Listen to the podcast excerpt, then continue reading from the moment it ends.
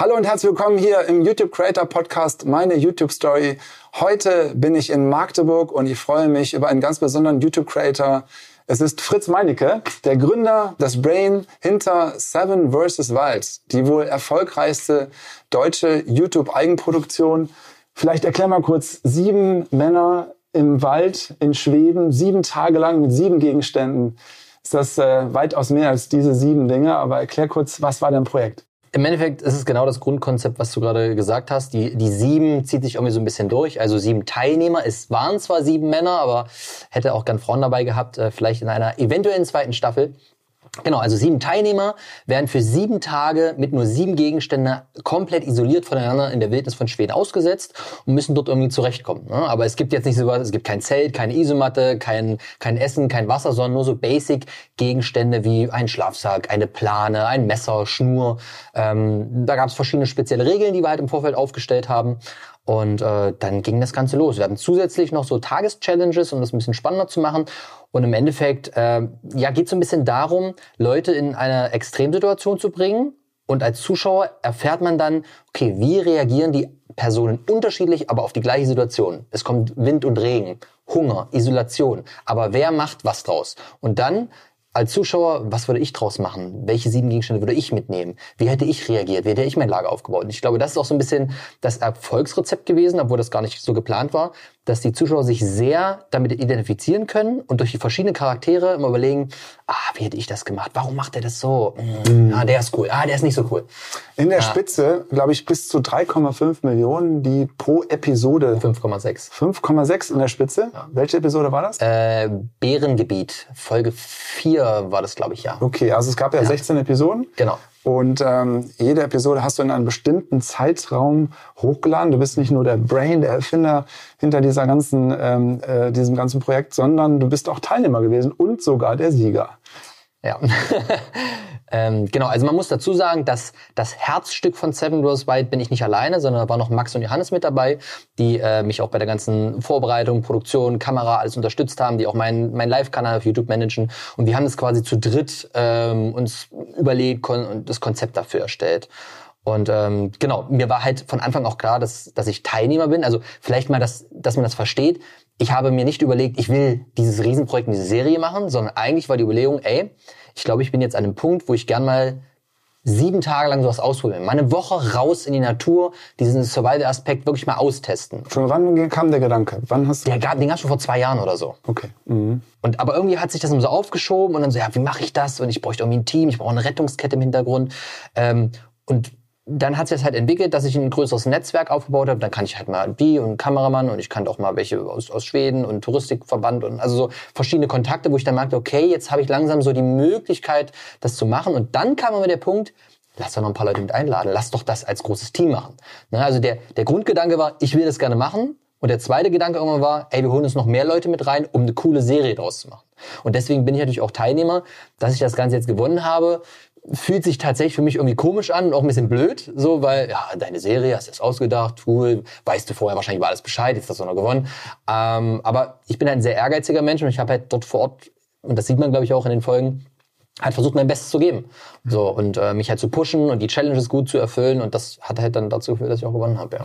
Aber ähm, was ich eben schon gesagt habe, ist, ich fand es persönlich perfekt aufgezogen, was das Timing der Veröffentlichung der Episoden mhm. anging. Ja, ihr seid, ähm, glaube ich, im August in Schweden gewesen. Ihr habt mhm. dann im November, Anfang November, die erste Serie ähm, genau, die erste Folge platziert. Ja. Ähm, dann folgten bis kurz vor Silvester 16 mhm. Stück. Und ähm, in einer Zeit, wo die Menschen sehr, sehr viel ähm, ja. Äh, schauen, weil die Wintermonate sehr dunkel sind in Deutschland und so weiter. Also das war vom Timing her perfekt. War super, ja. Auch von der Aufteilung her. Ähm, wie bist du da hingekommen? Also waren das die zwei äh, Kollegen, die du eben erwähnt hast, mhm. dass das in Diskussionen oder habt ihr externe Berater gehabt oder wie war dieser Entstehungsprozess? Also der Punkt war irgendwann, das war glaube ich im Frühling 2021 kam dieser Gedanke wieder stärker auf. Und dann habe ich äh, Max und Johannes geschrieben und gesagt, ey, wir müssen uns hier mal treffen, Discord, wir brauchen einen Call, ich habe da eine Idee. So, vielleicht habt ihr Bock drauf. Dann haben wir angefangen, ich habe denen das äh, quasi ein bisschen gepitcht, haben gesagt, finden wir geil. Dann haben wir angefangen, uns Stück für Stück irgendwie da so ranzuarbeiten. Und im Endeffekt war das eigentlich so, dass ich gesagt habe, ähm, wir wollen ja ein paar Leute haben irgendwie und die Leute haben ja nicht ewig Zeit. Wir können das jetzt nicht drei, vier Monate machen. Das heißt, was ist denn so ein Zeitslot, der realistisch ist? Und dann dachte man, lass doch mal bei so einem Projekt mit einer Woche anfangen, sieben Tage. Weil du brauchst eine Anreise, Abreise, Vorbereitung. Das heißt, das ist vielleicht so ein zehn Tageslot und das würde jeder, wenn das will, hinkriegen zeitlich. So, deswegen haben wir gesagt sieben Tage. Und dann war ich sofort auf dem Punkt, weil ich gern etwas sehr, sehr einfach erklären möchte. Warte mal, wenn wir sieben Tage haben, lass doch sieben Leute nehmen wir nehmen sieben Gegenstände. Mhm. Dann haben wir so sieben, sieben, sieben. Und dadurch kam dann, irgendwann kam dann auch der, der, der, der Titel, also wie, wir das Ganze genannt haben. Das ich spannend. Wild. Wie kam Seven vs. Wild zustande? Das, das kam dann auch irgendwo im Discord, haben wir halt rum überlegt, wie wir das halt nennen und machen. Und ich, ich weiß gar nicht, wer von uns dreien darauf kam und wie schnell das kam.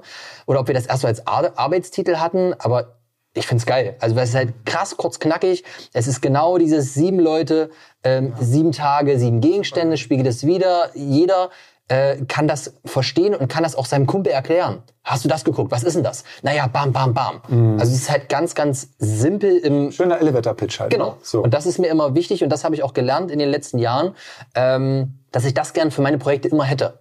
Wenn ich jetzt ein neues Projekt habe, das kann auch völlig was anderes sein, dann möchte ich quasi eigentlich so einen kleinen Elevator-Pitch im Intro haben. Ich möchte den Leuten im Intro innerhalb von 10, 15, 20 Sekunden quasi erzählt haben, worum geht's hier überhaupt. Mhm. So, dass es natürlich alles komplexer ist und was da alles noch mit dabei ist und wie und wo und Rettungsteam und Challenges, mhm. das kann man hinten raus immer noch erklären. Aber das Grundkonzept muss ultra knackig und kurz formuliert sein in ein bis zwei Sätzen maximal. Ich habe mir ja deinen Kanal nochmal angeschaut und ich glaube hier, warum der Erfolg jetzt so heftig gekommen ist, ist ja auch eine Mischung aus der Geschichte deines Kanals, deiner Erfahrung mit uns, mit YouTube. Du hast ähm, an unseren ähm, Seminaren äh, teilgenommen, du bist Next Up Gewinner gewesen, Gewinner gewesen, 2016 glaube ich. Also du hast viel Erfahrung gesammelt auf, auf YouTube. Ja.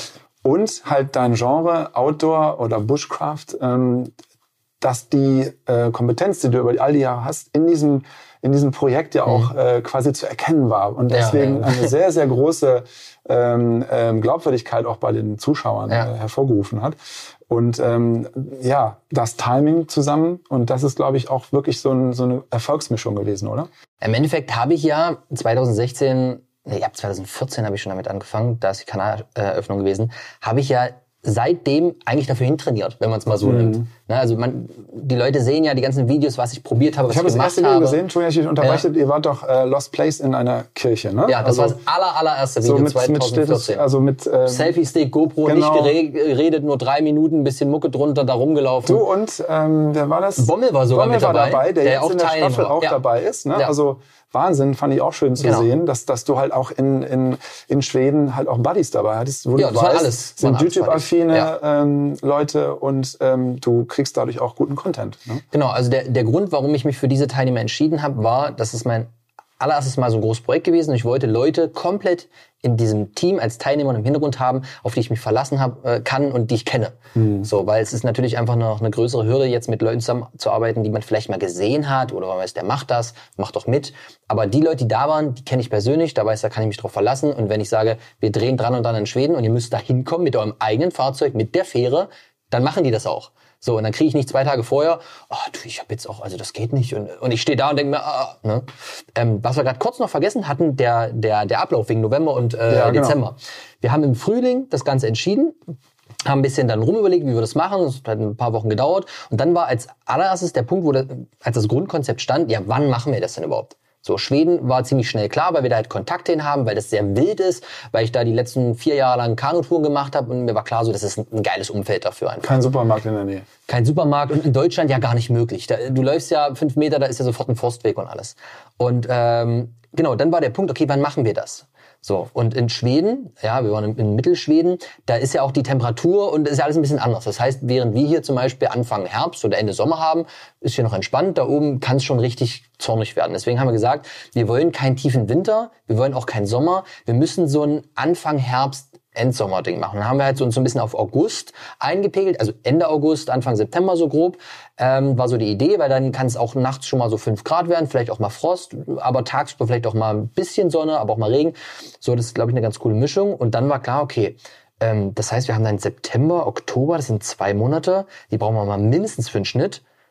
Ja, da können wir eigentlich im November, Dezember spielen. Ist geil, ist zum Ende des Jahres, ähm, ist passt super rein. Vorweihnachtszeit, Vorfreude, die Leute haben Zeit, es ist dunkel. Und das war so ein ganz mhm. guter Start. Und daraus hat sich das ergeben. Das war jetzt nicht, warte mal, wir müssen in die Dezember rein wegen den CPM oder äh, mhm. so. Deswegen müssen wir jetzt alles drum bauen. Es war wirklich so von der Idee, wann drehen wir das? Okay, wir brauchen mindestens zwei Monate für einen Schnitt. Ja, passt eigentlich gut. Also das könnten wir da reinlegen. Das hat sich so. Und hast du ergeben. gesagt, ich nehme jetzt Budget in die Hand und ähm, stemme das alles? Oder hast du das mit Partnern gemacht oder wie geht's genau. aus?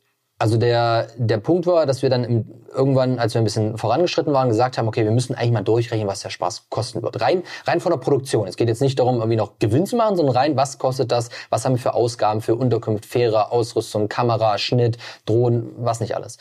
Das haben wir alles ein bisschen hochgerechnet und dann war so der Punkt, okay, es wäre halt ganz cool, wenn wir einen Main-Sponsor dafür finden, den wir da halt reinholen. Der mhm. macht die Finanzierung möglich, da macht jetzt keiner Gewinn von uns, sondern es ist einfach nur, dass das Projekt möglich gemacht werden kann.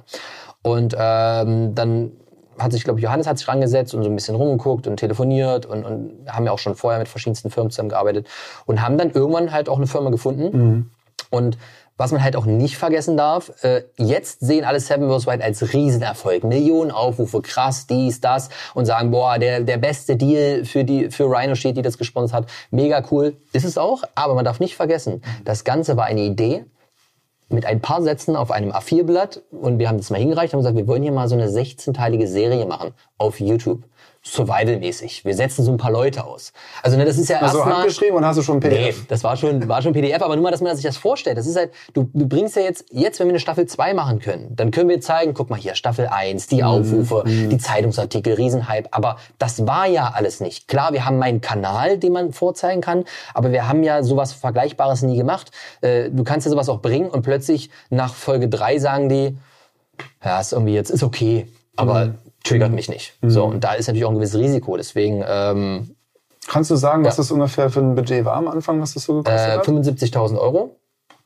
Aber das hat im Nachhinein nicht gereicht. Mhm. Also ich habe quasi ich, dann weil der Schnitt dann teurer geworden ist zum Beispiel oder, oder ähm, was, was? weil ich zum Beispiel für Max und Johannes, die den Schnitt gemacht haben, von mir aus gesagt habe, ey, ich verdoppel euren mhm. äh, euer Budget, weil ich einfach gemerkt habe, ey, ihr habt euch einfach den Arsch aufgerissen, ihr habt eigentlich viel mehr Zeit investiert, als wir geplant haben, sowohl im Vorfeld als auch vor Ort. Wir haben eigentlich geplant, dass wir zwei Monate schneiden. Gefühlt haben wir halt, habt ihr halt vier Monate lang geschnitten mhm. und jeden Tag irgendwie keine Ahnung wie viele Stunden am Tag und dies und das und hin und her, wo ich einfach gesagt habe, naja, ich habe ja auch trotzdem parallel durch YouTube-Werbeeinnahmen gutes Geld mitverdient und das ist einfach nur fair, da jetzt auch einen Teil mit weiterzugeben. Und ähm, genau. Und die für die Teilnehmer äh, hat nur diese 10.000 Euro, die dann gespendet wurden, äh, gewunken als, als Geld oder gab es da genau. auch eine? Also es gab für die, für die Teilnehmer kein ähm, Honorar, wenn man das ja so nennen kann. Ähm, also im Grundgedanke, ganz am Anfang, als das Konzept stand, ging es darum, wie ist dieses Projekt irgendwie überhaupt möglich umzusetzen. Mhm. So, wenn wir jetzt noch jedem Teilnehmer nochmal 10.000 Euro zahlen dafür, dann brauchen wir nochmal 70.000 Euro. Das ist unrealistisch, dass wir es überhaupt kriegen. Zweitens ist der Punkt für mich gewesen, wo ich gesagt habe, ich möchte nicht, dass jemand dort teilnimmt aus geldtechnischen Motivationsgründen. Das soll nicht der Anreiz sein. Also entweder du fühlst das, du hast da Bock drauf und du bist einfach froh darüber, dort teilzunehmen, weil dir alles gestellt wird, weil die Ausrüstung, die du brauchst, wir dir bezahlen, wenn du noch nichts hast, ja, äh, wir deine Fahrtkosten bezahlen, alles vor Ort, wir ein dir ein Projekt, eine, ein Selbstexperiment unter einem sicheren Umfeld im Sinne von, wir haben einen Sanitäter vor Ort, wir haben ein Rettungsboot vor Ort, äh, alles da, was du ja normal gar nicht machen kannst. Mhm. Also wenn jemand sagt, ich will das genauso gerne mal für mich machen, geht ja gar nicht. Mhm. Also kann er machen, da zahlt er aber wahrscheinlich viele tausend Euro für. Mhm. So und ähm, deswegen war halt der Punkt, rein finanziell zu sagen, wir wollen es möglich machen. Klar, wenn jemand im Schnitt sitzt und die ganze Zeit arbeitet über Wochen hinweg, dann muss der bezahlt werden. Wenn jemand jetzt aber sagt, ey, ich nehme mir irgendwie eine Woche lang Urlaub, ich gehe nach Schweden und lebe da mein Hobby und mache so ein Selbstexperiment, dann war die Intention nicht zu sagen, ja, und dafür bezahlen wir dich jetzt noch. Mhm. Aber äh, was ich jetzt auch bei dir raushöre, was ja auch die Zahlen angeht, denke ich, ist das ähm, weitaus ähm, erfolgreicher, als du gedacht hast, oder? Sowas von. Also um ein extrem Vielfaches, was alles angeht. Also sowohl äh, was View-Zahlen angeht, Abonnenten, als auch was das plattformübergreifend Leute auf YouTube geholt hat, über Zeitungsartikel. Also das Ganze hat halt irgendwie einen Hype bekommen, mit dem ich nie gerechnet habe. Ich glaube, auch alle anderen haben damit nicht gerechnet. Und ähm, der Punkt ist auch, und der ist mir erst später bewusst geworden, man hat öfter mal so ein Video, was viral geht. Mhm. Kennt man ja. Das Trends Platz eins plötzlich ein, zwei Millionen Aufrufe. Da freut man sich über das cool. Aber Seven vs. Wild ist einfach eine Serie mit 16 Folgen und jede Folge ist viral gegangen, wenn ich und verhältnismäßig krass viral. Also ich glaube, alle Folgen haben mindestens über zweieinhalb Millionen Aufrufe. Im Langzeitding wird jede Folge mindestens drei Millionen Aufrufe haben. Und das ist für mich, wenn ich alles andere gucke, was ich bisher gemacht und gesehen habe, im deutschsprachigen Raum einfach krass. Also ich habe mal geguckt, was auch deine Kollegen ähm, vorher hatten, vor Seven vs. Wild. Ja. Und wenn man die alle mal untereinander schreibt und einen Strich drunter macht, ja. haben alle im Schnitt 30 Prozent ja. Abos äh, dazu gewonnen, Subs. Ähm, der eine mehr, der andere weniger. Es sind noch teilweise 146 Prozent dabei. Also Völlig ich glaube, spannend. jeder hat davon auch ähm, Absolut. profitiert, auch auf dieser Ebene. Ja. Und, ähm, und ich habe, glaube ich, jetzt das Recap von Chris gesehen, der auch gesagt hat, äh, dass allein der Weg schon dorthin für ihn so ein schöner Freundestrip war. Also es Absolut. gab natürlich dann auch neben diesem Business auch eine ganz tolle Freundschaftsebene. Äh, Definitiv. Also das war so ein bisschen Klassenfahrt-Feeling auf der Hinfahrt schon und dann irgendwie äh, ne, waren ja verschiedene Autos. Ich war ein bisschen früher da, weil ich noch organisatorisch Sachen mit vorbereiten musste. Wir hatten auch mit Absicht einen Off-Tag eingeplant danach, wo wir gesagt haben, ey, wir sind hier, aber irgendwie sind wir auch alle alleine. Also das ist irgendwie ein bisschen schade eigentlich und deswegen will ich mindestens einen Tag danach haben, der wirklich komplett, wo wir sagen, ey, da wird halt nichts gedreht, nichts gemacht. Es geht nur darum, dass wir einfach hier sind, alles ein bisschen halt nochmal Revue passieren lassen. Da gab es auch eine ähm, coole Situation, die wurde auch nie gefilmt, aber die kann man ruhig erzählen, dass wir halt an diesem Off-Tag ähm, abends äh, alle zusammen in der Sauna waren sind in so einer kleinen Blocksauna mitten am See und äh, Niklas hat uns den, den Saunameister gemacht, ist völlig durchgedreht und es war heiß und wir wurden ausgepeitscht und sind alle äh, in diesen eiskalten See rein, standen da völlig am Dampfen. Das war irgendwie nochmal so als Abschluss so eine richtige, weiß ich nicht, hat so richtig eingebrannt irgendwie so dieser Moment. Und was ich auch nochmal sagen wollte, klar, rein jetzt wirtschaftlich gesehen und businessmäßig gesehen, die haben 30 Prozent mehr Abos und ich auch sonst mhm. was. Aber ich glaube, und da kann ich glaube ich für alle sprechen, das was wir dort jeder für sich einzeln draußen erlebt haben, egal ob der jetzt die komplette Zeit da war, ob er nur drei Tage da war, wie auch immer, ähm, das ist einfach eine Erfahrung, die wird keiner von uns vergessen und die hat uns, glaube ich, für unser ganzes Leben lang geprägt. Also ich mache viele Touren und ich habe immer wieder Einzelsachen, wo ich jahrelang zurückdenke, das war irgendwie ein besonderes mhm. Ding, das hat mich geprägt. Ich habe auch andere Touren, die waren cool, aber das war's dann auch so. Und Seven vs. Wild ist, glaube ich, einer, eins der Projekte, wo man sagt, ey, das hat mich irgendwie krass beschäftigt, verändert. Da denke ich viel zurück. Mhm. Ich, ich, ich kann mich in die Situation rein teleportieren und mich da wieder auf meinen Stein setzen. Ich, ich schaff's wieder da reinzukommen und irgendwie was mitzunehmen. Und ich glaube, das kann dir kein, das ist nicht bezahlbar. Ja, Einfach. wir gehen ja gleich auch noch ein bisschen in die Natur, in die Wildnis. Und ich habe mir nämlich ein paar Sätze aufgeschrieben beim Gucken. Ähm, da waren ja echt philosophische Sätze dabei. Also das ist ja verrückt. Äh, du musst eins werden mit der Natur äh, ja. und so weiter. Also das ist, ähm, da würde ich gerne noch mal ein bisschen tiefer mit dir eintauchen gleich. Ähm, ich glaube, da hast du mich zu jedem Satz ähm, drei Minuten was zu erzählen. Ähm, und nochmal, trotzdem nochmal gerne in die Zahlen eintauchen. Also wie mhm. ist dein Kanal gewachsen in dieser Zeit? Von bis, von... Ähm, ich glaube, ich habe in diesen zwei Monaten 800.000, nee, oder 1,2, 600, 600, 700.000 Abonnenten gemacht. Wahnsinn. Ungefähr. Und wenn man, kannst du da auch was von den Analytics verraten, die View-Zahlen, die jetzt äh, die 16 Episoden generiert haben? Das ist eine gute Frage. Also im Endeffekt 16 Folgen. Jede Folge, wenn man es jetzt mal in einem Durchschnitt macht, wird wahrscheinlich so bei dreieinhalb Millionen sein. Ich bin jetzt im Kopfrechnen schwer, aber dreieinhalb Millionen mal 16. Ähm, aber was ich geil finde, wenn man sich einfach mal diese Grafik anguckt, ähm, sowohl bei Views als auch bei Abonnenten. Mhm. Zeitraum seit Erstellung. Mhm. Das ist, das ist krank. Also würden wir schon sagen, zwischen 40 und 50 Millionen Views kann man ja schon sagen, oder? Ähm, ja, ja. Ähm, guckst du nicht, in bist du nicht so einer, der sagt, boah, geil, jetzt habe ich aber die und die, die Reach. Äh, nee, weil ich, ich gucke im Endeffekt auf die, auf die Einzelvideos. Das heißt, okay. ich sehe, das Video hat 5,6 Millionen, geil. Das Video hat 4 okay. Millionen. Also das freut Aber mich. du bist jetzt keiner, der jetzt da äh, täglich in den Zahlen ähm, äh, stöbert und... Mm, ja, also habe ich früher sehr, sehr viel gemacht, gerade in diesem ganzen Anfangsbereich.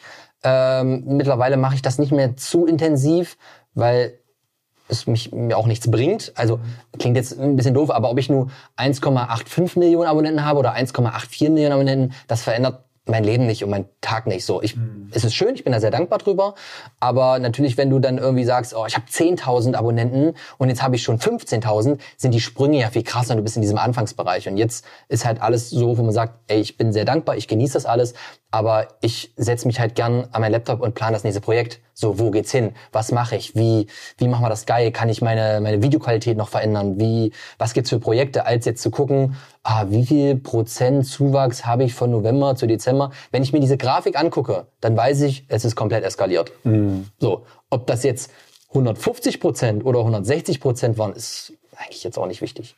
Schön. Ja, wir sind ja hier auch in deinem Studio. Ähm, Quasi, ja, im Streamingraum. Hinter, hinter dir ähm, liegen äh, oder hängen an der Wand auch ja. ähm, Playbutton, eine Million Abonnenten. Ja. Und ähm, du hast ja jetzt einen Zweitkanal, Fritz Meinecke Live, wo ja. du dann Reaction-Videos machst. Das heißt, äh, der zweite Kanal hat auch unheimlich ähm, an Abos dazu gewonnen. Ja, ähm, ja ähm, hier. Äh, hier ist also quasi deine Base, aber viel bist du ja auch einfach draußen, weil du ja out, also was sagst du den Leuten, was ist denn dein Beruf? Also wenn jetzt auch in der Verwandtschaft jemand fragt, was, muss, was ist denn immer so dein Satz? Ich bin Autoabenteurer. ähm, ja, also im Endeffekt so mit, mit, mit einem Wort kann man das schwer beschreiben, aber im Endeffekt äh, gehe ich eigentlich immer über die Plattform YouTube. Also wenn jetzt irgendwer fragt, dann sage ich halt, ich bin YouTuber im Bereich äh, Outdoor-Abenteuer, Survival, ähm, und dann gehe ich meistens mehr ins Detail rein, sag, was ich so mache. Also Kajaktouren, äh, Bikepacking, Fahrradtouren ins Ausland, Lost Place Erkundungen, Survival Trainings und sowas. Seit wann ähm, oder wann hast du deinen ersten Kanal auf YouTube eröffnet? Ähm, also den Kanal habe ich, glaube ich, glaube es war Oktober 2014, also Herbst 2014. Ich hatte davor sogar noch einen anderen Kanal, der ist auch noch online. Verrate ich aber nicht, wie er heißt. Die Videos sind, glaube ich, auch noch online, aber es ist alles, naja, ähm, genau. Von daher habe ich da so ein bisschen Vorerfahrung gesammelt gehabt und ähm, aber so richtig offiziell eingestiegen und mich wirklich damit intensiv beschäftigt, ähm, wo ich auch wirklich sage, ich war dann ab Sekunde eins irgendwie schon YouTuber oder so die ersten Monate. Ich habe hab jetzt nicht einfach einen Kanal öffnet und mal ein Video hochgeladen, sondern ich habe dann wirklich angefangen, kontinuierlich zu produzieren. Und das war ähm, ja Herbst 2014. Wie alt warst du da? Jetzt müsste man rechnen können. Shit, weil Herbst 2014, äh, warte mal, wir haben, wenn wir Herbst 2021, 7, 4, 6, 7, 7, 2, weg, 25. Mhm. Also ich will nur sagen, nicht in den ähm, sehr jungen Jahren, sondern du hast schon etwas vorher gemacht. Ähm, du hast ja auch ähm, Ausbildung oder andere ja. Jobs gemacht. Äh, kannst du noch ein bisschen erklären, wie dein Weg dahin war, Du hast ja quasi danach dein Hobby, deine Passion äh, ja. zum Beruf gemacht. Ähm, was hast du davor gemacht, um äh, das dann so zu starten? Genau, also man muss dazu sagen, klar, ich war 25, also jetzt nicht extrem jung, aber die Plattform ist ja noch gar nicht so alt. Mhm. Also wenn ich dran denke, wie ich angefangen habe bei YouTube, da sah das alles noch ganz anders aus. Da gab es auch noch kein Dark Mode und kein nichts. Das war alles sehr, sehr, also selbst wenn ich gewollt hätte mit 20, ich weiß gar nicht, ob es die Plattform da schon gab. Wann, wann ist YouTube? Äh, Vor 15 Jahren. Okay, dann gab's die doch schon. Aber also es war halt alles noch so voll, in den, Kinder, 16. voll so in den Kinderschuhen und ich bin selbst vom ähm, Zuschauer zum Creator geworden. Also ich habe selber irgendwann angefangen, für mich für das Thema zu interessieren. Outdoor, Bushcraft, Survival. Habe dann so mir so ein paar Videos angeguckt, fand es immer ganz cool, aber ähm, ohne jetzt irgendwie Disrespect äh, ausüben zu wollen, dachte ich immer so, das geht doch besser. Also das ist geil, was ihr macht. Ich mache das ja auch, aber videotechnisch weiß ich nicht. Da ist doch irgendwie noch, da kann man doch noch was machen. Ja, und ähm, mit diesem Ansporn habe ich dann angefangen äh, und sagen so, ich, ich will es einfach besser machen. Ich will irgendwie das cooler noch zeigen, was man da erlebt. Und ähm, ja, im Endeffekt, äh, ich war Grundschule, Sekundarschule, bin irgendwann aufs Gymnasium, bin vom Gymnasium wieder runter, weil ich einfach für mich der Leistungsdruck zu hoch war. Chemie, Englisch, völlig alles zu viel gewesen. Ich bin absolut kein ähm, kein theoretischer Mensch. Mhm. Und meine größte Schwäche und Stärke zugleich ist, wenn mich was interessiert, dann bin ich da mit 120 Prozent drin. Dann gibt's nur noch Tunnelblick, so, dann vergesse ich alles und ich bin nur noch am Machen, am Lernen, am Gucken, am Probieren, bis ich das kann. Habe ich aber was, was mich nicht interessiert, dann interessiert mich das nicht. Da kommt nichts. Mhm. So, und wenn dann halt äh, du in deinen jungen Jahren irgendwann im Gymnasium bist und äh, dir wird erzählt, du musst jetzt Chemie lernen und ich denke mir so, was ist das? Ich kann damit nichts anfangen. Mhm. Mich interessiert das auch nicht dann habe ich auch keine Muße dazu, dann bleibt das auch hier oben einfach nicht hängen. So, das führte dazu, dass ich dann irgendwann vom Gymnasium wieder runter bin auf die ähm, Sekundarschule, habe da meinen erweiterten Realschulabschluss gemacht, also auch einen sehr guten. Und dann war so der Punkt, da war ich halt 18, ja, was mache ich denn jetzt? Mhm. Keine Ahnung, keine Ahnung vom Leben, weiß nicht. Und dann ähm, kam so ein bisschen auch durch Familie, also kein Druck, aber so, dann wird es nicht doch nochmal mit irgendwie Abitur, dass man studieren kann, so ihr bist jetzt ein paar Jahre älter schon. Und dann habe ich Fachabitur angefangen, mehr so auf, auf Rat äh, meiner Eltern, habe das gemacht und habe dann aber auch nach, wirklich schon nach einem Monat gemerkt, hey, das ist nicht, also das, ich bin wieder genau an dem Punkt, jetzt habe ich da, muss ich eine dritte Femschein, muss ich anfangen Spanisch zu lernen oder nee, oder Französisch, ah, das war alles so, äh, war einfach nicht ich. Aber ich hatte auch nicht, ich wusste nicht, wer ich bin, so, was, was ich so vorhab. Und ähm, dann bin ich da nach zwei Monaten wieder runter. Dann hatte aber dieses Ausbildungsjahr schon begonnen und dann war klar, ich müsste jetzt ja theoretisch wieder komplett warten, damit dieses neue Ausbildungsjahr losgeht. Wir müssen jetzt schnell noch was finden. So, ich habe mal ein Praktikum gemacht, irgendwie im Autohaus. Ne, machen wir Kfz-Mechatronik jetzt. Autos, cooles Ding mit 18, ich habe Führerschein. Naja, Auto, also zu dem Zeitpunkt ist natürlich nichts mehr frei.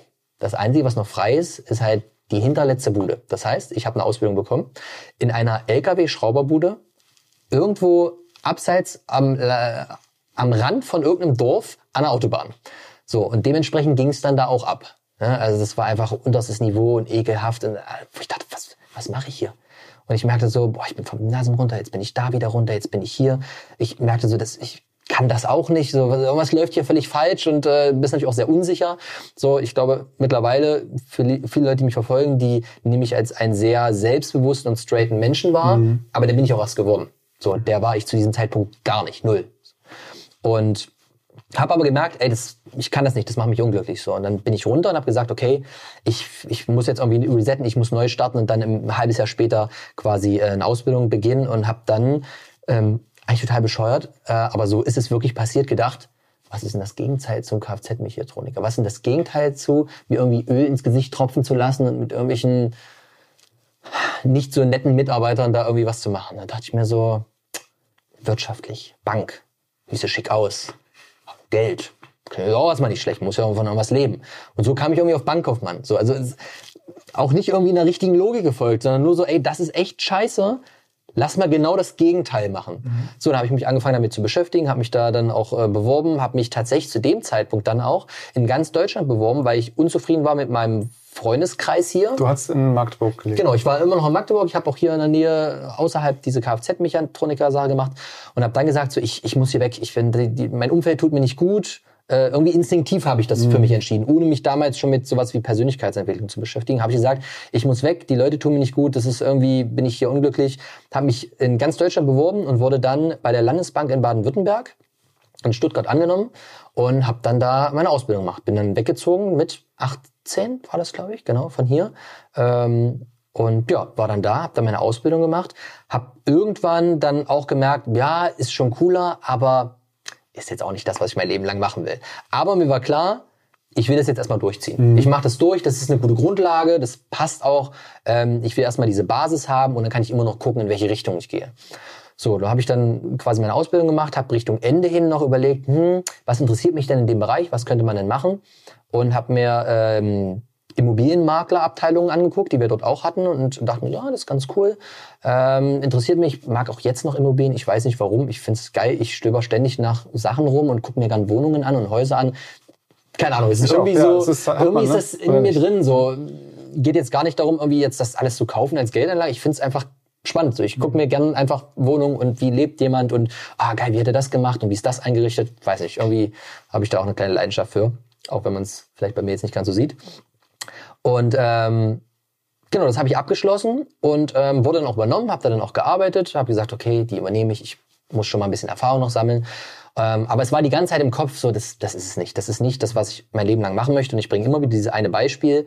Ähm, das hat mich sehr geprägt. Wenn morgens der Wecker klingelt, du wachst auf und der erste Gedanke ist, boah, scheiße, jetzt muss ich da wieder hin und wieder in den Zwirn rein und wieder da, ah, ja schön, Ihr Sparbuch, wollen Sie einen Finanzcheck machen? Ja, ich prüfe mal Ihre Daten. Äh, ja, hier, was für eine Stückelung möchten Sie? Also im Endeffekt am Schalter von der Bank bist du auch nur, du bist halt auch nur ein Verkäufer. So, Wie ja. siehst du im, im Anzug aus? Sehr schön. Nein. Kannst du mir da mal ein Bild zum Einblenden geben? Gibt's ja, da gibt's alte Bilder von damals? Pff, ich weiß es nicht. Müsste ich, müsste ich gucken. Oder habe ich die? Das war damals ja noch nicht in, ne? Nee, also da sah ich auch ganz, da habe ich kurz Haare, kein Bart und nichts gehabt. So, das war ja hat, jetzt nicht mehr vorstellbar, dass ich mich da jetzt mal in einen Anzug äh, äh, packe, aber genau. Und Aber war auch eine Lehre. Also eine, Genau, es war, eine, es war immer eine, ich habe mich immer quasi ne? rangetastet, habe gemerkt, okay, das ist es nicht, das macht mich nicht glücklich, jetzt muss ich irgendwas verändern dafür.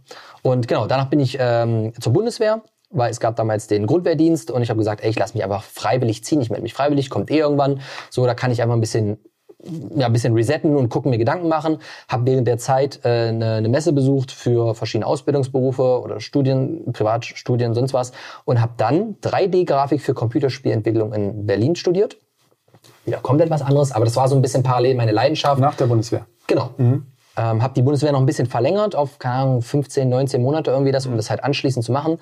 Habe das auch gemacht und genau da, als ich das Studium begonnen habe in Berlin, ähm, da habe ich auch angefangen, einen YouTube-Kanal zu gründen. Das ist alles parallel gewachsen. Und während dieses Studiums ist dieser Kanal gewachsen, dadurch, dass ich da ja auch schon mit Programmen gearbeitet habe, äh, ne, Photoshop oder auch, klar, wenn ich 3D-Modelle ähm, baue, ist das was anderes, als wenn ich ein Video schneide, aber es ist trotzdem digitales Arbeiten. Und auch die Kameraaffinität. Die, Genau. Die, und was für Ästhetik und, und, und Licht und Schatten und so verschiedenste Sachen. So, es hatte doch schon mehr Parallelen. Habe das alles parallel aufgebaut.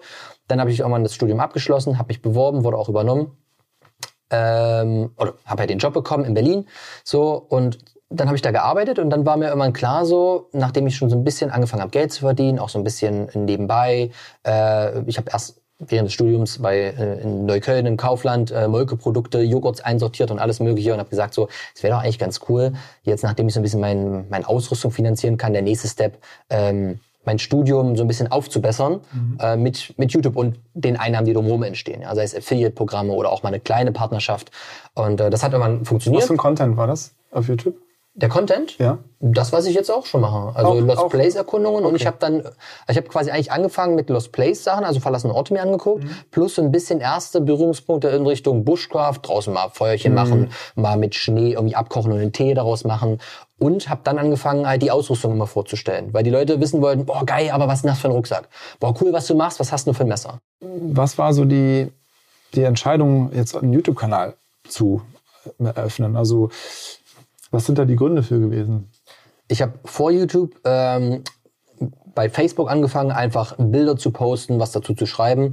Ähm, das hat viele Leute interessiert. Ich habe mal so eine Seite eingerichtet und habe dann aber irgendwann festgestellt, dass das, was ich dort schreibe und das, was man dort dann auf einem Bild sieht, eigentlich nicht zu 100% das abspiegelt, was ich wirklich erlebe. Das ist immer nur so, ein, so eine kleine Momentaufnahme. Und dann war mir klar, dass das Medium Video eigentlich die vollkommenste Möglichkeit ist, um etwas mit den Leuten zu teilen und zu zeigen. Ja, weil du kannst eine Story erzählen, du hast ein Bewegtbild, du hast Audio, du kannst Sachen noch ein bisschen zeigen, erläutern, Texteinblendung. Das ist einfach das größte, vollkommenste, um irgendwie was mitzuteilen. Und da war mir klar, okay, dann geht's auf YouTube. Dann probiere ich mich hier einfach mal aus und ähm, habe mich dann halt quasi auch damit rangetastet. Und du hast ja schon angesprochen, das erste Video war halt irgendwie ein drei Minuten Video, wie ich durch eine verlassene Kirche laufe mit einem Selfie-Stick und da so ein paar Einnahmen, äh, Aufnahmen einfange und ein bisschen Musik drunter lege. Das, Aber das zeigte ja schon mehr als einfach nur ein Bild von der Kirche. Ja. So, und so hat sich das dann nach und nach entwickelt. Und es ist aber immer, immer so, wenn ich so beobachte, deine Prioritätsplattform gewesen, ne? Also Ja. deine Hauptplattform. Ja, definitiv. Also Also Medienmix, ne? genau, YouTube ist das Kernstück mittendrin, wo ich quasi den High-Quality-Kram bringen will, das, wofür ich stehe auf meinem Hauptkanal. Es gibt ja noch den Live-Kanal, der ist ja so ein bisschen nebenbei mit Reactions und alles Mögliche, ähm, auch gut getrennt. Und der, der YouTube-Hauptkanal, womit ja auch alles angefangen hat, ähm, das ist so mein eigener kleiner Fernsehsender. So, wo ich auch nur ganz ausgewählte Sachen drauf bringen möchte. Ja, und diese ganzen Plattformen, die halt nebenbei noch laufen, das ist so ein bisschen, ja, weil ich halt Spaß dran habe, weil ich den Leuten noch ein bisschen was zeigen will, weil ich vielleicht die auch täglich ein bisschen versorgen möchte, mal ein paar Bilder zeigen möchte. Ähm, genau, bei YouTube ist ganz das Main. Hast du denn schon immer diesen Drang, dich auch ähm, auf die Bühne zu stellen? Weil du zeigst dich ja auch, der Kanal heißt ja Fritz Meinecke, also Ja. da muss man ja auch auf der Bühne stehen wollen. War das als Kind auch so oder ähm, würde sagen, nein. Also irgendwie hat sich das so dahin entwickelt. Ich kann gar nicht. Es, Aber ich also glaub, ich war, ich war, ja. vielfach ist es ja auch nicht du und äh, ich bin ich bin der beste Größe, sondern die Nö. Erlebnisse, die du hast und die Natur oder das, was Ja. du da entdeckst. Also Genau, glaub, das also- ist ja auch nicht nicht nur du, ne? Genau, also das nimmt natürlich jeder unterschiedlich wahr, ist auch völlig okay. Aber mir geht es nicht darum, eine, eine Selbstdarstellung zu haben und zu sagen, guck mal, ich bin der Größte und Geilste hier. Sondern mir geht es immer darum, irgendwie einfach diese Erlebnisse mit Leuten, die eine gleiche Leidenschaft haben, irgendwie zu teilen. Also der Punkt war, ich habe damals auch damit angefangen, nicht für die breite Masse irgendwelche Videos zu machen, sondern für Gleichgesinnte, die auch Outdoor draußen sind. Weil ich habe ja deren Videos auch geguckt. Das war irgendwie so eine eigene kleine Creator-Community, die auch alle Videos gemacht haben dazu.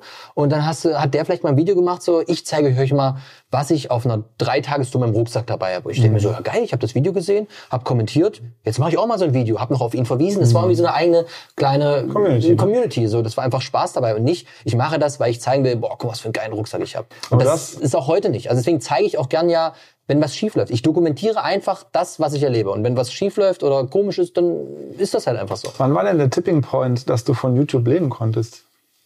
Ähm, Dass es dein Beruf geworden ist? Genau. 3D-Grafiker, Computerspielentwicklung habe ich studiert, wurde dann übernommen. Und als ich dann übernommen wurde, so gefühlt nach einem halben, dreiviertel Jahr, war so der Punkt, wo ich dachte, okay, ich habe das Gefühl, ich will das Vollzeit machen. 2015 oder wann war das? Äh, genau, das war 2000, ja, das war 2015. Ähm, En- Ende 2015.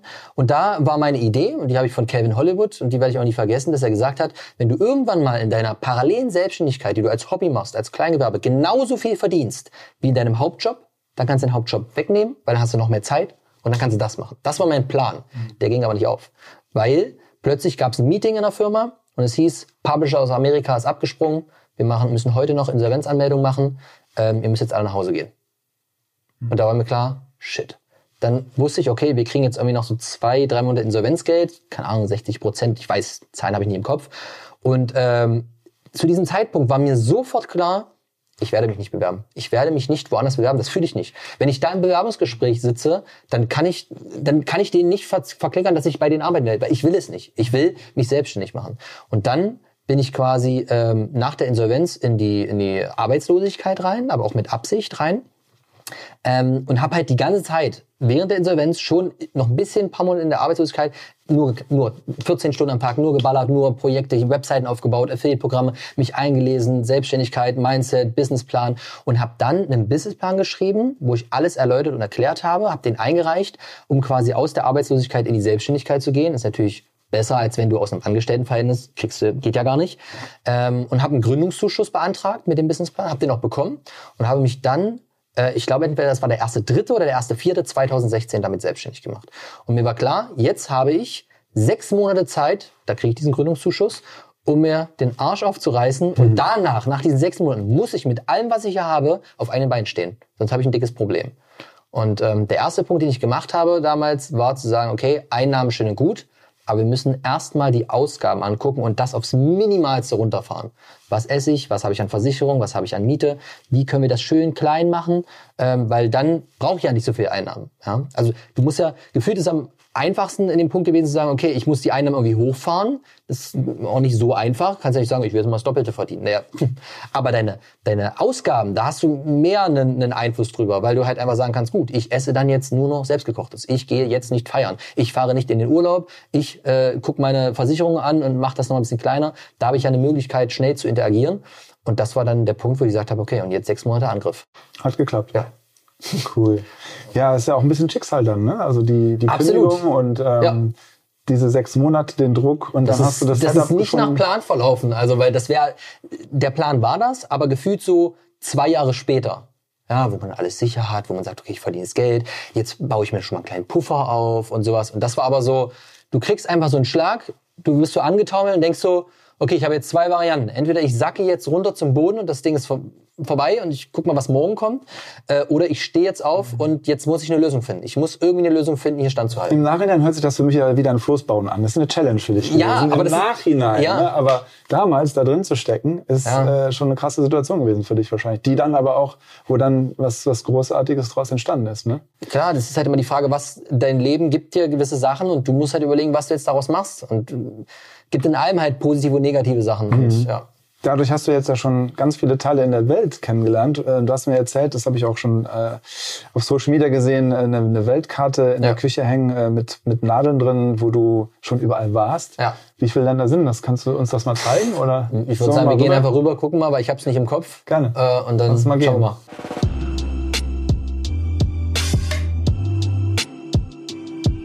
Fritz, hier sind Nadeln. Ja, Ähm, ja. Was hat das auf sich?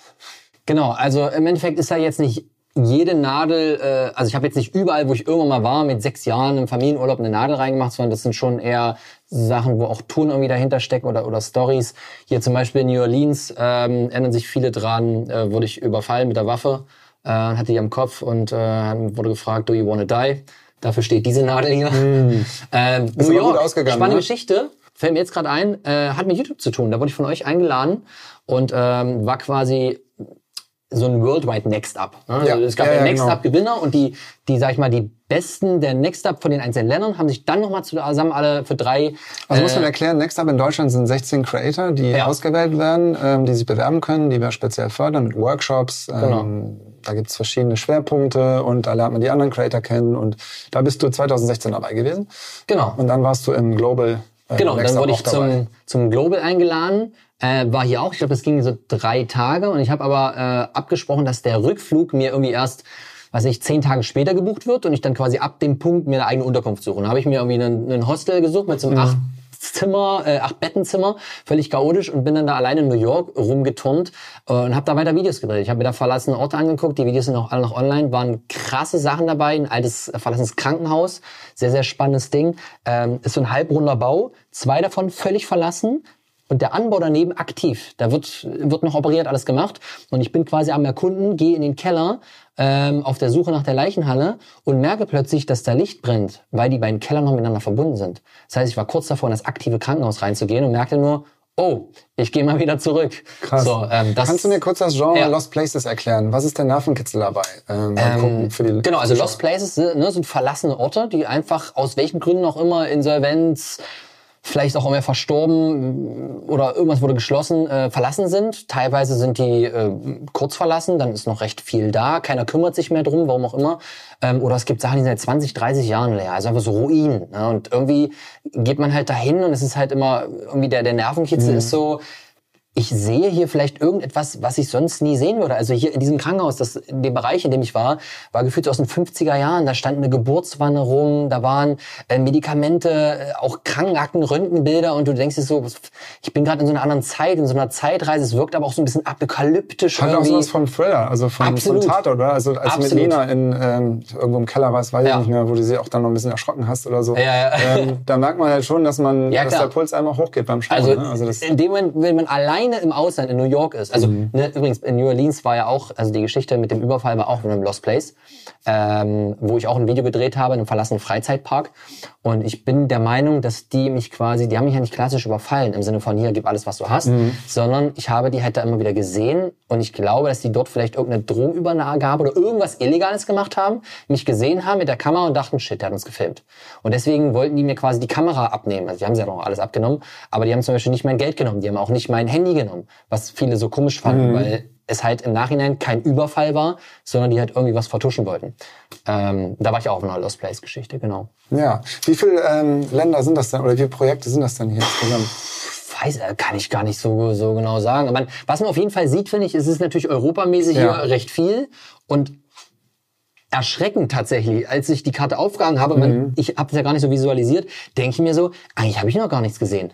Also ja, so ein bisschen Europa, okay, mal Amerika, aber Südamerika, Südamerika noch, Mittelamerika, noch gar nichts so. nichts. Es ist Äh, Australien, ähm, Asien auch noch nicht. Nee. Ne? Mensch, Fritz, da hast ja, du ja es noch ist noch so, ja, aber das ist doch auch geil, oder? Ja. Also vielleicht als kleiner Ausblick, was auf jeden Fall ähm, äh, gerade geplant ist, ist einmal Lofoten, das ist hier oben. Ja, Ja. es geht auch wieder in die Richtung, aber ist halt nochmal sehr, sehr wild hier oben. Ja. Und äh, Nepal möchte ich unbedingt. Vielleicht sogar schon Anfang diesen Jahres, da bin ich gerade am Plan, habe ich vorhin, als ihr auf dem Weg wart, schon wieder weitergeguckt. Das sind so zwei äh, Dinge, die ich gerne machen möchte. Südamerika, Peru, irgendwas Dschungelmäßiges habe ich auch auf jeden Fall Bock.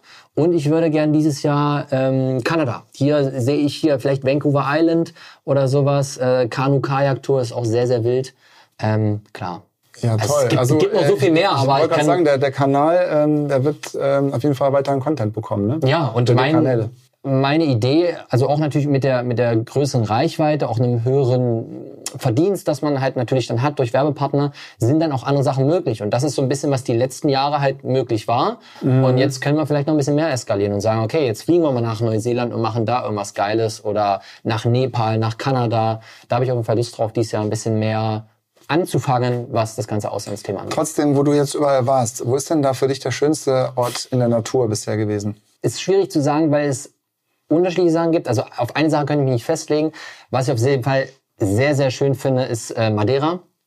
So, weil es einfach, es ist halt äh, Insel des ewigen Frühlings, kann man zu jeder Jahreszeit einfach hin und es ist einfach geil da. Hast du zu Fuß in einem Video überquert, ne? Ja. Noch was gemacht? Vielleicht, vielleicht kann man Und mal den- einen kleinen Spoiler, da ist, Ach es so. ist noch, Ach, du nimmst ja an dem. Ja, okay. Ja, wir haben, also auf Madeira, es gibt noch ein finales, großes XXL-Abschlussprojekt auf Madeira, was ich noch offen habe, was, ich sag mal so, für die Flüge sind gebucht und das findet nächsten Monat statt. Hi. Ähm, genau, das habe ich noch offen. Das wird auf jeden Fall sehr geil, weil es, weil es halt sehr abwechslungsreich ist. Du hast krasse Küsten, du hast aber auch regnerisch auf der einen Seite. Ähm, und was ich halt liebe, ist einfach oben natürlich auch der, der, der Norden. Ne? Also Norwegen, Schweden, das ist alles sehr, sehr, äh, sehr, sehr wild. So, das sind so die beiden Sachen, die, die sehr schön Ach, da bin ich ja frohen Mutes. Das wird es weiterhin schöner Content. Ja, es äh, gibt noch so viel zu sehen. Also es ist so, sein wird. wenn man sich die Karte anguckt, dann merkt man so, pff, ja, bisschen, aber da geht noch Hast was. du nur ne? die ganze Zeit gemacht. Ja, Faulenzer. wirklich, oder? Aber ich sehe ja, du hast nicht gefaulenzt, weil hier sind weitere Play-Buttons von uns. Ne? 100.000 Subscriber. genau, das ist der allererste. Der sieht man sogar noch. Der ist noch im alten Stil Ja. äh, gehalten für den Hauptkanal der 100.000er. Äh, ich habe sogar noch einen Ausrüstungskanal, der mittlerweile aber halt im langen, langen Winterschlaf ist. Mhm. Ähm, ja, weil irgendwann Hier sehen wir mal ähm, das Logo auch von Seven vs. Wild. Das Genau. habt ihr ja auch alles, ähm, hast du ja auch selber ähm, entworfen. äh, Ähm, das, das reine Logo, was hier unten ist, das habe ich mit Max und Johannes tatsächlich zusammen entworfen. Da haben wir uns im Discord getroffen und haben angefangen, wie irre rum zu brainstormen. Ähm, aber die Verpackung ist ja auch immer wichtig. Genau, aber die ganzen Grafiken, also die ganzen Einbildungen, sowas, da hatten wir einen Grafiker für. Und das hat der Grafiker auch quasi als Erinnerung, als Dankeschön für dieses Projekt für uns alle gebastelt. Und deswegen hat das ja auch einen Ehrenplatz äh, für mich. Aber du bist da ja auch sehr, sehr ähm, professionell in allem. Man sieht auch dein Merch, ja, also Regen ist flüssiger Sonnenschein. ich denke, dein Shop läuft ja auch gut. Ähm, da können wir gleich vielleicht, wenn wir in der Natur ein bisschen spazieren, kannst du mir mal kurz erzählen, wie sich so ein bisschen dein Business zusammensetzt. Klar, Das ist dann nicht easy. nur Ads von unserem Kanal, das ist der, der äh, Merch Ja, das noch. und so weiter. Aber ähm, ich glaube, ist ja wunderbares Wetter Es draußen. ist herrliches, Herrlichster Nebel. Wetter. Ich lieb's. Geil. Und dann gehen wir mal ein bisschen spazieren, oder? So machen wir's. In die Natur.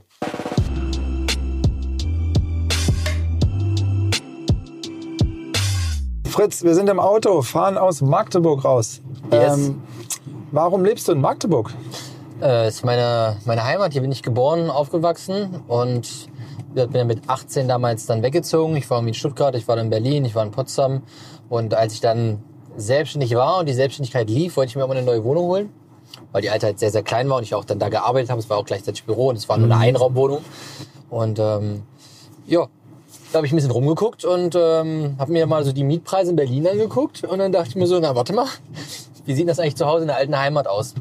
Und dann ist mir irgendwann klar geworden, ich habe mir dann schon mehrere Wochen Gedanken gemacht, dass ich irgendwo halt eine Basis brauche, wo ich arbeiten kann, wo ich ein gewisses Umfeld habe, ähm, wo ich auch mein Zeug alles lager. Und wenn ich nach Berlin will, wenn ich nach Stuttgart will, wenn ich irgendwo hin will auf dieser Welt, dann kann ich das ja einfach machen. Aber irgendwo brauche ich halt mein Basislager. Genau, also es ist halt, wie gesagt, meine Heimat, Familie, äh, Teil meiner Familie lebt hier. Ähm, und ja, deswegen habe ich mich irgendwie da wieder für entschieden. Es ist, hat auch ein bisschen noch was damit zu tun, dass wir haben jetzt, glaube ich, so 260, 280.000 Einwohner. Also im Vergleich zu Berlin und Co. halt deutlich kleiner. Mm, Klar, hier ist nicht so viel los, aber ich, ich mag die Größe irgendwie. Also ich habe hier doch alles, was ich irgendwie brauche. Ich kann aber auch irgendwie ja, 20, 30 Minuten fahren und bin halt irgendwo, wo mir keiner auf die Nerven geht, wo ich auch mal Ruhe habe. Jetzt gerade ist Fahren aber schwer, oder? Weil du sitzt ja auf dem... Fahren, ich lasse mich gerade gern fahren. Oder fahr Zug. Ja, das hängt ähm, damit zusammen, dass du da ein ähm, Verfahren gerade hast. Äh, genau, mein Führerschein ist beschlagnahmt, mein Fahrzeug ist beschlagnahmt und äh, aktuell läuft das Ganze noch. Ähm, die Zuschauer, die das mitverfolgt haben, äh, wissen, dass ich ja schon einige Sachen zu gesagt habe, kann aber leider aus aktuellem Ermittlungsstand äh, da leider nicht zu sagen, weil sonst oder bisher schon passiert, vieles dann immer gegen mich fallen wird. Also je, jede Aussage, die ich zu diesem Fall quasi treffe, wird dann mir im Nachhinein komisch ausgelegt und das ist natürlich schade, weil ich gern das mit den Leuten natürlich alles teilen würde. Ähm, ich da auch kein Problem mit habe, aber dadurch belasse ich mich quasi jedes Mal selbst. Ähm, und deswegen, ja, aktuell ist alles noch am Laufen und Stand jetzt würde sich das wahrscheinlich auch noch lange ziehen. Wie organisierst du dich dann jetzt äh, ohne Fahrzeug? Ähm, ja, im Endeffekt fahre ich viel Zug, viel öffentlichen Nahverkehr. Das Problem ist, die fahren natürlich nicht in den Wald. Ne? Und die fahren, also das ist ja der Gag an der Sache. Dort, wo ich überall hin will, fährt ja nichts hin. So, das heißt im Endeffekt, die, die ganzen Touren und Sachen, die ich mache, die mache ich halt nicht alleine, sondern immer mit ja, Freunden oder anderen Leuten zusammen. Und da hat dann halt einer einen Führerschein und dann sacken die mich ein oder ich fahre mit dem Zug irgendwo hin, dann nehmen die mich da mit. Und ist alles nervig, gerade weil man ja auch oft dann viel Zeug mitschleppt und braucht, wenn man irgendwelche Sachen macht. Aber es geht halt nicht anders. So. Und im Endeffekt äh, habe ich auch immer diesen Spruch, den ich geprägt von der Bundeswehr, ja, nichts ist so beständig wie die Lageänderung. Man muss sich halt, äh, im Survival muss sich immer anpassen. Ja, du gehst irgendwo nach Schweden, du wirst da rausgeworfen und dann kannst du auch nicht sagen, ja Moment, aber hier gibt's ja jetzt irgendwie äh, keine Blaubeeren. Äh, hier habe ich jetzt aber gerade irgendwie nur nasses Holz. Naja, du musst dich halt anpassen. Im Endeffekt ist es genau äh, dort auch so. Das ganze Leben besteht daraus, sich irgendwie immer ähm, den Gegebenheiten anzupassen und das Beste, Bestmögliche daraus machen zu können. Wo fahren wir jetzt hin? Wir fahren in ein kleines, niedliches Waldstück mit ein bisschen See dran. Äh, ja, ungefähr eine halbe Stunde entfernt von Magdeburg. Wir haben hier tatsächlich leider nicht allzu viel in unmittelbarer Umgebung, weil wir sehr viel fruchtbare Böden hier haben. Dadurch ist viel Landwirtschaft drumherum. Und genau, aber ich habe so eine kleine Ecke, wo es ganz niedlich ist, äh, wo ich gerne noch öfter mal bin, auch abseits von der Kamera. Ähm, und da ein bisschen das Wasser genieße, ein bisschen durch den Wald stampfe, ein bisschen gucke. Ja. Was machst denn du den lieben langen Tag so? Das frage ich mich manchmal, das frage ich manchmal selbst, wenn ich meinen Kalender jetzt schon wieder angucke. Also stand jetzt aktuell, wenn ich hier zu Hause im Büro in Magdeburg bin, dann gebe ich gerade gefühlt nur Interviews, Podcasts, E-Mail-Bearbeitung, ähm, Tourenplanung und so weiter. Ähm, ist gerade krass. Also ich habe jeden Tag gerade irgendwie drei, vier Sachen. Heute habe ich mir den ganzen Tag dafür mal geblockt. Ansonsten äh, Vielen Dank. streame ich natürlich auch. Ähm, und es ist ja auch viel Projektplanung tatsächlich. Ne? Also das ist so ein Projekt, auch so größere Sachen, die sind halt nicht so, ja, boom, wir machen das jetzt, sondern wer ist da drin, wie mache ich das, wie finanziere ich das, äh, was brauche ich dafür, Ausrüstung, Kooperationspartner, alles Mögliche. Und das kostet dann halt viel Zeit. Ansonsten gehe ich halt auch natürlich viel zum Sport. Gerade jetzt seit ein paar Monaten wieder sehr, sehr viel. Ja, du machst auch vier, Mixed fünf- Mar Martial Arts, ne? Genau, MMA, Mixed Martial Arts, ähm, gerade so vier, fünf Mal die Woche. Das kostet halt auch Zeit. Ist das durch Fabio gekommen oder wie, wie äh, war das schon immer so eine Ich habe Passion? ich hab mich schon seit Jahren dafür interessiert, im Sinne von, dass ich mir immer mal so ein paar Sachen angeguckt habe. Aber irgendwie kam so der, der Punkt vor ja, vier Monaten müsste ungefähr gewesen sein. Das war so nach oder kurz vor Seven Wars in diesem Zeitpunkt, wo ich gesagt habe, boah, irgendwie bin ich, ich bin in keiner guten Form. Ich muss mal wieder angreifen. Und das ist aber mein ganzes Leben lang so. Ich habe immer Phasen, da mache ich sechs Monate, ein, Mo äh, ein Monat schon, sechs Monate, ein Jahr halt intensiv Sport, sei es Crossfit, sei es Fitnessstudio, sei es irgendwas ganz anderes.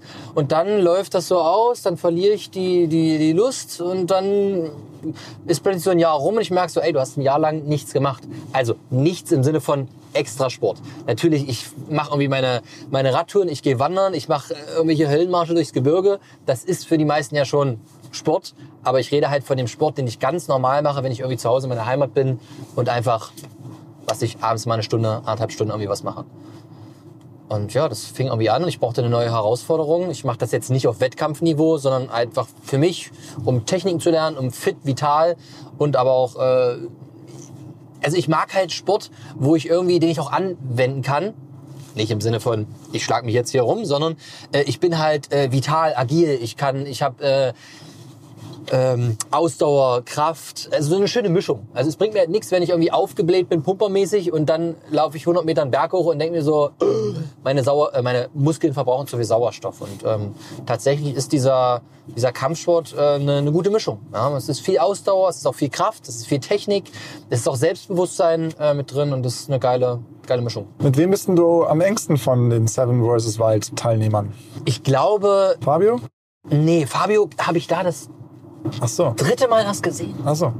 Fabio habe ich auf dem YouTube-Seminar kennengelernt. Tatsächlich, in Berlin im YouTube-Space. Siehste. Ja, es ist der Wahnsinn. Wir haben uns da kennengelernt, haben gequatscht, waren voll sofort auf einer Wellenlänge, haben dann uns, glaube ich, ein oder anderthalb Jahre, ich weiß das, nicht mehr gesehen, aber immer Sprachnachrichten ausgetauscht. Wir waren irgendwie wie Freunde. Also, und dann haben wir uns, ähm, ich glaube, vor zwei Jahren oder so für eine Fahrradtour verabredet. Gibt's auch ein Video bei ihm auf dem Kanal. Ja. Völlig eskaliert.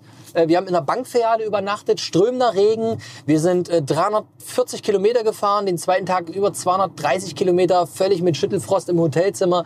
Ähm, Wir hatten fünf Platten. Fabi hat irgendwann angefangen, seinen Reifen mit Gras auszustopfen. Das war mal eine reine Survival-Tour, aber absolut geil. Und ähm, ja, da dachte ich mir so, ich glaube, der Mann ist, äh, hat das richtige Mindset dafür. So, hier müssen wir jetzt rechts Alles klar. ähm, auf die Autobahn. Ähm, genau, aber die Frage habe ich gar nicht beantwortet. Ich glaube, es ist Bommel.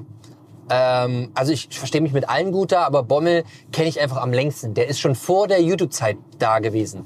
Und ich glaube, alle anderen kamen erst mit der YouTube-Zeit. Ja, definitiv. Und Bommel ist jemand, den ich noch von davor kenne. Ja, und der, glaube ich, auch mit am längsten von allen einfach mit in meinem Leben ist, ja.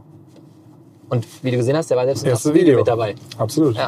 Ja. kann man auch froh sein, dass er nicht von einem Tier da, ähm, Das war nur eine Maus. ehrlich. Ach klar, das war nur eine kleine Maus, die da ein bisschen an seinem Tarp rumgescharrt hat. Und dann Hat sich anders in, angehört. in der nächtlichen Panik. Nein, du, es ist ja äh, alles gut so, wie, wie er es gemanagt hat. Ja, Aber ähm, der Gemeinige, der kam da ja schon ein bisschen raus. Dann. ja der kommt immer mal wieder raus. Das ist, aber ich glaube, das, das mögen die Leute irgendwie auch ein bisschen. Ich glaube schon, ja. Ich denke, die Mischung macht's. Man muss auch mal ein bisschen, bisschen, bisschen frech sein, auch mal ein Bisschen bisschen, kitzeln, ne? Genau, ein bisschen kitzeln. So.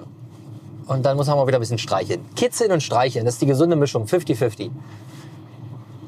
Steht so im Regiebuch, ne? Von Ja, klar. vs. Wild. Klar. genau. Ja, cool. Gucken wir mal gleich, was wir am See noch so rausquetschen aus dem Fritz, ne? Bei herrlichem Nebelwetter. Geil. Ja, also Oh. Hannover Umgebung war, äh, war Sonnenschein. Das wäre ja schon zu kitschig gewesen. Nee, das oder? ist doch perfekt hier gleich.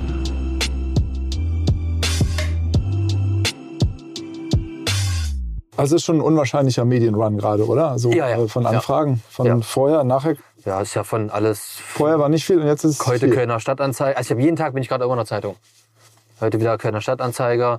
Keine Ahnung, dann war ich irgendwo Chemnitz. Dann äh, jetzt. Ich habe keine Ahnung, wenn ich jetzt hier in meinen Terminkalender reingucke, ich habe heute schon wieder drei oder vier Anfragen bekommen. Sind denn da auch die großen TV-Konzerne dabei, die jetzt dein großes Konzept äh, dir abkaufen wollen? Ähm, Gibt's da so Sachen bei? Nee, es gibt einige Produktionsfirmen, die ja immer wieder anfragen, verschiedenste. Und äh, denen sage ich immer so, können wir gerne machen, wenn ihr ein fertiges Konzept habt und einen Sender habt und Budget habt, die ihr das auch wollen. So, aber die kommen halt immer an und sagen, ey, hier, voll geil, willst du nicht mal was mit dem Fernsehen machen? Ich hab mir so, ne, habt ihr was oder habt ihr nichts? So, ich bin nicht der, derjenige, der jetzt mit euch ein Konzept ausarbeitet und ihr pitcht dann mal rum und dann wird wieder nichts draus. Weil du hast mal eben, äh, ja, was hast du eben gesagt, äh, 70, 80.000 Euro für eine, für eine mega erfolgreiche Staffel. Ja, da ich glaube, die drüber. Ich glaube, dass in vielen ähm, Kreativabteilungen äh, Abteilungen von großen Medienkonzernen andere Budgets für Ja, Findung von. Konzepten Da, ja, ja, klar. zu bereitstehen. Ne? Also Aber ich. da hast äh, du schon äh, wahnsinnig was hingeknallt. Ne? So Ja, also rein fernsehtechnisch gesehen, für das Budget, was wir hatten, ist das krass, was wir da rausgeholt haben. Weil sonst würden die für so eine Folge wahrscheinlich eher so 250, 300.000 Euro rechnen pro Folge. ja. Ne? Und, ähm, aber wie gesagt, darum, darum ging es ja auch nicht. Und das war ja auch nur möglich, weil wir ja so ein kleines Team sind. Also weil wir halt einfach drei Leute im Hintergrund sind. Ich das ja auch komplett gemacht habe, ey, ich, zu diesem Zeitpunkt geht's nur um die Realisierung und nicht darum, dass ich jetzt noch Geld damit verdiene. Nur um die Machbarkeit. So, wenn du jetzt natürlich eine, eine Fernsehproduktion hast, dann will ja jeder da mitverdienen. Jeder Kandidat will mitverdienen, der Fernsehsender, der Redaktionsleiter, der Sender, jeder will ja so. Naja, und dann ist es halt im Millionenbereich. Ja, ist dir das denn wichtig, dich jetzt da äh, alles auszuoptimieren, noch mehr Geld zu verdienen? Nein, was, nein, nein. was ist Das- Geld? Was bedeutet Geld für dich? Geld bedeutet für mich im Endeffekt äh, Freiheit, das machen zu können, äh, was ich möchte. So, und ich find's halt geiler, wenn ich halt auf YouTube äh, mit zum Beispiel Max und Johannes oder auch, auch anderen Leuten irgendwie Projekte umsetzen kann, wie ich es möchte, zu 100 Prozent, wie ich es möchte, unter den Regeln von äh, YouTube natürlich. Ähm, und mich nicht mit irgendwelchen Senderchefs und Redakteuren rumstreiten muss, dass wir das jetzt vielleicht nicht so machen. Oder dass sie für ihre Storyline jetzt plötzlich brauchen, dass ich da jetzt noch mal reingehe. Und ich habe mir so, ne, ich, warum soll ich da reingehen? Das macht keinen Sinn. Cross-Promotion mit anderen, Produ äh, mit anderen Shows dann oder so. Äh, nee, eigentlich im Sinne von, wir sind irgendwo in einer Situation Ach und die so. sagen, Fritz, geh mal in die Höhle und Ach mach so, mal das ja, ja, und kannst okay. du nicht mal das Blatt essen. Ich denke mir so, nein, ich esse das Blatt nicht, weil das macht keinen Sinn. Okay. So, und das mag ich halt nicht. Nichtsdestotrotz habe ich natürlich nichts gegen Fernsehen und wenn die Rahmenbedingungen stimmen, bin ich da auch fein mit und mache da auch Du gerne hast ja auch für. Fernseherfahrung. Ähm, Ja, ich habe schon eine Ja. eigene Doku-Reihe gehabt auf dem History Channel.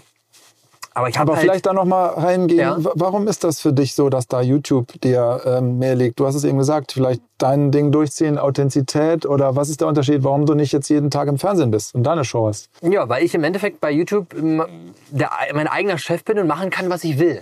So. Und ich kann auch einfach dort zeigen, was ich möchte. Und wenn ich zum Beispiel, und das ist passiert, das wissen auch meine Zuschauer, Projekte mache und die gehen völlig nach hinten los, dann stehen die beim Fernsehen da und sagen, ja, das, was machen wir jetzt? Und ich sag mir so, ich mache jetzt eine Abmoderation. Und dann lade ich das so hoch. Weil ja, ich stelle mich jetzt hier hin und ich sage, was schiefgelaufen ist. Und ja, ich sage, wir haben es verkackt. Und das ist der Stand der Dinge. Punkt. So, aber das, das geht ja im Fernsehen gar nicht. So, und ich habe öfter schon mal Touren gemacht, die halt nicht so funktioniert haben, wie ich sie mir vorgestellt habe, die ich abbrechen musste, die irgendwas dazwischen kam. Oder wo ich dann auch gemerkt habe, ey, ich zum Beispiel, ich mache eine Fahrradtour oder habe eine Fahrradtour gemacht von von Berlin vom Brandenburger Tor bis nach Tallinn. Ne, also durch Polen durch, Litauen, Lettland, Estland, 1500 Kilometer. Elf Tage lang. Und was dabei raus und rumkommt, wusste ich ja gar nicht. Das heißt, ich habe gesagt, ich nehme eine Kamera mit, ich filme das und dann gucke ich mal, ob das jetzt ein Video wird, ob das ein Dreiteiler wird, ob das ein Sechsteiler wird, ja keine Ahnung. So, wenn ich jetzt aber beim Fernsehen bin, dann kommen die und sagen, also wir brauchen für das Projekt fünf Folgen. Jede Folge geht genau 45 Minuten. Wir brauchen einen roten Faden drin. Wir müssen immer einen Cliffhanger haben von der Folge. Und ich denke mir so, ja, das ist aber nicht das echte Leben, was sich hier gerade zeigt. Ihr versucht irgendwas zu konstruieren, damit das für den Zuschauer natürlich spannend ist. Ist auch alles gut, aber es ist halt nicht die Realität, es ist nicht echt. Also wir sind ja jetzt gerade gewechselt von dir zu Hause über die Ins echte Leben ins echte Leben, die Natur. Ja. Wenn man das jetzt mal so verdichten kann, ist ja eigentlich quasi ähm, hier in der Natur das Unvorhergesehene, was ja das Spannende dabei ist, auch Mhm. bei deinem Konzept und Projekt. Und das findet dann eher auf YouTube den Platz als im planbaren Fernsehen, wo die Werbezeiten verkauft werden müssen zu bestimmten Zeiten. Genau, weil im, im, im Fernsehen hast du halt deinen Slot, wo du weißt, okay, wir haben diese, für diese Sendung 45 Minuten plus 15 Minuten Werbung, damit wir das dann Donnerstag um 17 Uhr genau reinspielen können. Und ich denke mir so, naja, oder ich mache jetzt einfach meine Tour und dann schneiden wir einfach das Best-of da zusammen. Das, die Highlights davon quasi. Und ob das Ding jetzt 30 Minuten geht und eine Stunde 15, das weiß ich vorher nicht. Und das will ich auch gar nicht wissen, sondern ich will das Bestmögliche da rausholen. Und diese Freiheit habe ich mit YouTube. Die habe ich im Fernsehen nicht. Aber wie gesagt, soll jetzt das Fernsehen auch nicht zu schlecht reden. Es ist auch völlig okay, wenn, Ja. äh, wenn da gewisse Richtlinien passen. Aber ich glaube es halt nicht so richtig. Also weil ich habe natürlich dann auch hohe Anforderungen und ich bin mittlerweile auch an einem Punkt und das war ich auch schon vor Jahren, wo ich halt auch zu äh, beim Dreh zu äh, Redakteuren und Co sage, ich so nein, das werde ich nicht so machen. Und dann sage ich, ja, das müssen wir aber machen. Sage ich, also entweder wir lassen das oder ich fahre jetzt nach Hause. Das ist mir dann auch egal. So, und ähm, da kann ich mich an eine gute Szene erinnern. Ging es irgendwie um Lost Place Aufnahmen, auch für einen großen deutschen Sender, den jeder kennt, will ich jetzt auch nicht nennen. Und ähm, plötzlich kommt der Redakteur und packt dort äh, knallbunte Regenjacken aus. Und er meinte so, für den Kontrast zieht ihr so diese, jetzt diese Regenjacken an, damit man euch besser sieht, weil es ist ja alles so grau und grau. Und ich gucke ihn an, ich so, ich verarschen oder was? Ich ziehe doch jetzt keine knallblaue Regenjacke hier an für die Aufnahme. Doch, doch, das haben wir uns im Konzept so überlegt. Und ich habe gesagt, so, nein, mach ich nicht. Dann stand er da, merkte so, der macht das wirklich nicht. Und dann habe ich gesagt, also entweder ich lasse jetzt mein Zeug an oder ich fahre nach Hause, ist mir egal. Und dann hat er kurz geguckt und hat diese bunten Regenjacken an die zwei anderen Personen gegeben, die von der Agentur waren, die hatten irgendwie dazu gebucht und haben gesagt, okay Fritz, du bleibst so wie du bist und äh, ihr zieht die bunten Regenjacken an. Und die dann nur, okay. So, also das, da muss ich halt immer wieder zurückdenken und das, äh, ich habe da einfach keinen Bock, mich da zu verstellen und zu verbiegen. Ich bin ein Freund von Dokumentation, von dem, was passiert. Natürlich kann man das, was passiert, schön aufarbeiten. Du kannst Musik drunter legen, Drohne und so weiter. Man kann, und da bin ich auch äh, völlig offen, bestimmte Sachen auch weglassen. Also indem, wenn ich jetzt zum Beispiel ein Abenteuer zeige, dann, äh, dann muss ich halt die Anreise nicht zeigen und sonst was. Oder vielleicht fahre ich mal irgendwo dran vorbei, wo jetzt plötzlich ein Haus zu sehen ist, wo ich sage, ach komm, fürs Feeling, das Haus müssen wir nicht mit reinschneiden. Also inszenieren quasi, ne? Das ist ja auch Ich, ein bisschen. genau, ich bin kein Freund davon, einfach so ja, zu Sachen, so, du gehst jetzt da rein, weil das steht so im Drehbuch. Ja, okay. So, sondern klar, wir wollen das alles schön und hübsch machen und, und, und schick. Und ich laufe für dich, wenn du für die Aufnahme das brauchst, auch noch mal kurz da lang. Alles gut. Aber trotzdem sollte das, was wir dir da zeigen, irgendwie die Realität sein. Wenn wir es als Realität verkaufen, Mhm. ne, wenn wir ein Video, äh, äh, äh, nee, wenn wir einen Spielfilm drehen oder irgendeine fiktive Serie, dann ist das ja völlig okay, Drehbuch, klar. Aber ich hasse es, und da gibt's leider so viel, irgendwelche Shows und Dokumentationen, die auf echt machen, und es ist dann einfach nicht echt. Und ich habe mir so, ach, da krieg ich, da bin ich irre. Du bist hier in der Natur und ähm, ja, das ist ja Bushcraft, ist ja ein Genre, was du auch mit in Deutschland mit deinen ganzen Kolleginnen und Kollegen ähm, immer größer gemacht hast, auch durch Seven vs. Wild. Ja. Ähm, wirst du denn da weitermachen? Wir haben eben auf die Landkarte gesehen und da sind ja, Ja. noch einige Punkte, die nicht so äh, von dir entdeckt sind. Also für Ja. mich hört sich das so an, als wenn du noch ganz viel Zukunft äh, in diesem Genre und auf diesem Kanal hast. Ja, absolut. Also ähm, wir hatten ja vorhin das Ganze schon mal so ein bisschen äh, angeschnitten, ähm, auch zum Thema, dass es manche Leute gibt, die ausbrennen, die aber nicht mehr wissen, was sie machen sollen. Ähm, Genau, ist gerade für mich ist irgendwie so die, die ganze Welt ist so ein riesen Spielplatz. So, Ja. Ich bin auch generell ein Typ, der das Leben manchmal nicht allzu ernst nimmt. So, auch gewisse schwierige Situationen, ja, dann komm, scheiß drauf, da lach mal drüber und mach mal weiter. Ähm, von daher, es gibt noch so viel zu machen, so viel zu entdecken. Ähm, das kann aber auch hier sein. So, ne? also das, ich, ich muss nicht unbedingt zwingend, zwingend ultra ins, ins Ausland, äh, um irgendwie neue Projekte zu machen, aber ich habe natürlich auch Bock drauf. Und äh, für Zukunft in meinem Kanal soll es halt einfach eine gesunde Mischung sein. Ne? Also ich mache auch wieder gern Projekt hier irgendwie in der Heimat, äh, in Deutschland irgendwie, aber ich will auch ein bisschen mehr noch von der Welt sehen und die Leute halt einfach mitnehmen. Ja? Also langweilig wird's, glaube ich, nicht die nächsten Jahre. Kannst du dir auch mal vorstellen, im Ausland zu leben und sich da irgendwo. Nee. Ne? Nee, also dieses Thema Auswandern äh, war schon immer mal wieder Thema oder einfach so gedankenmäßig im Kopf. Aber der Punkt ist, dass ich schnell merke, dass ich so zwei, drei Wochen, das ist so meine, meine Zeitspanne. Und dann denke ich mir, jetzt reicht's auch wieder. Also dreimal sieben Tage. Ja, ne? also ich bin, ich bin ja auch, wenn die Leute mich verfolgen, nicht der Typ, der jetzt ein halbes Jahr lang umherreist oder Weltreise macht. Ja. Also klar, ich habe ein halbes Jahr im Auto gelebt, aber das ist eine andere Geschichte. Aber sonst bin ich halt, ob es nur in Schweden ist oder, oder, oder sonst wo, ist immer so, ich bin mal eine Woche weg, zwei Wochen weg. Und wir machen jetzt eine Tour und ein komplettes Abenteuer und dann ist auch wieder gut. Und dann bin ich auch gerne wieder hier, dann habe ich meine Freunde, Familie, ein bisschen Erholung, vorbereiten, planen und dann wieder was Neues. Wie, wie, ist das, wie, wie kriegt man das denn unter den Hut, ja, das Privatleben, fernab vom Kanal? Also das ist ja bestimmt auch eine Challenge, wenn man viel so Projekte macht. Äh, ja, absolut. Also ich denke, jeden, den man irgendwie da in seinem Umfeld hat, Familie, Freunde, Partnerschaft, was auch immer, ähm, muss das halt akzeptieren. Also ich glaube, das ist ganz wichtig.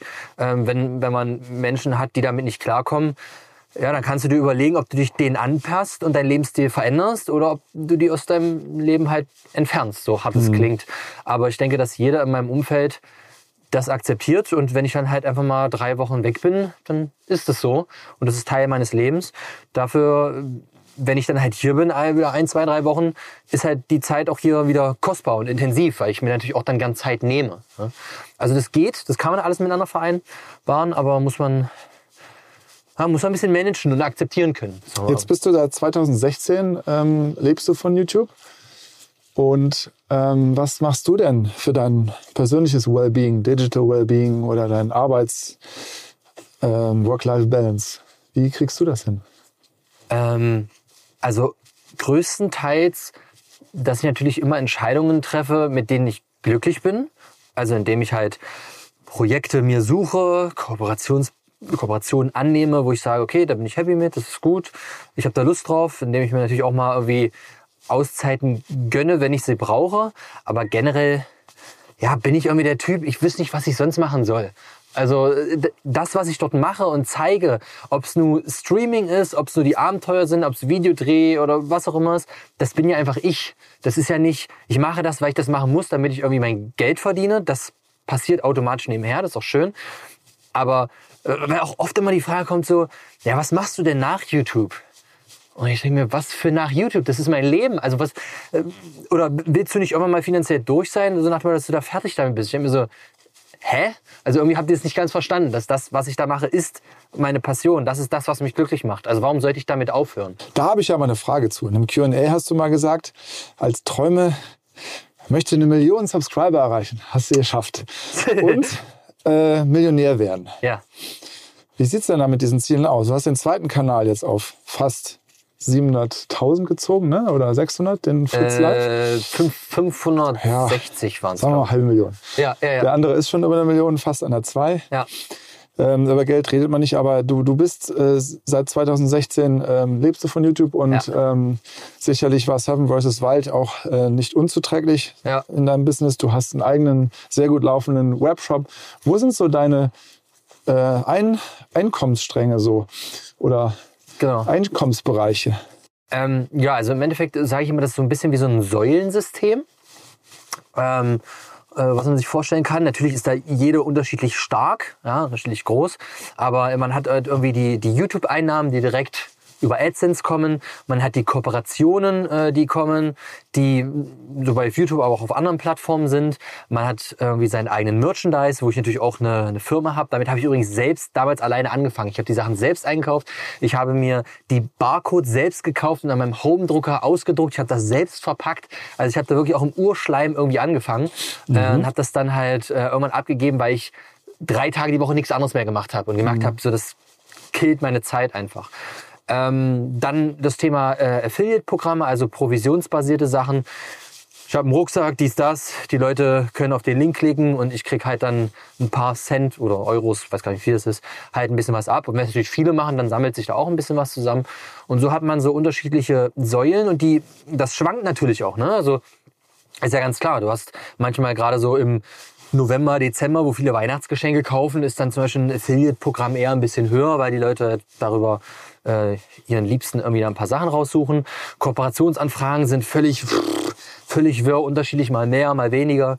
Ähm, YouTube hängt natürlich auch damit zusammen, welche Jahreszeit wir haben und was ich halt natürlich an Videos bringe und wie die performen. Ja. So, ne, wenn ich sowas wie Seven Rose Wild habe, was natürlich da millionenfach aufgerufen wird, das sieht dann schon ganz schmackhaft aus. Und dann gibt es natürlich aber auch wieder Phasen, ja, wo ich dann halt vielleicht wieder gerade mal ein bisschen weniger Videos mache, weil ich gerade ein anderes großes Projekt vorbereite. Und da ist dann ein bisschen, bisschen weniger. Und dann, ja. Bist du eine One-Man-Show oder hast du ein Management oder Ähm, nee, Management. Mitarbeiter? Ich habe keine festen Mitarbeiter, ich habe auch kein Management. Ich habe jetzt ganz frisch und neu seit diesem Jahr 2022 einen Kameramann, mit dem ich zusammenarbeite, beziehungsweise einen Videografen, der quasi filmt und schneidet und Drohne und alles komplett macht. Das ist für mich so dieser Step nach Seven vs. Wild, den ich jetzt ausprobieren möchte, um zu sagen, okay, qualitativ, was, was können wir rausholen? Lass mal jetzt noch mal gucken, was wir da, wie wir das machen können. Ob das äh, mich über, über die Dauer glücklich macht, ob das funktioniert, das kann ich jetzt zu dem Zeitpunkt gar nicht sagen, sondern das teste ich aus. So, das, äh, die ersten zwei Projekte sind durch, bin ich sehr happy drüber.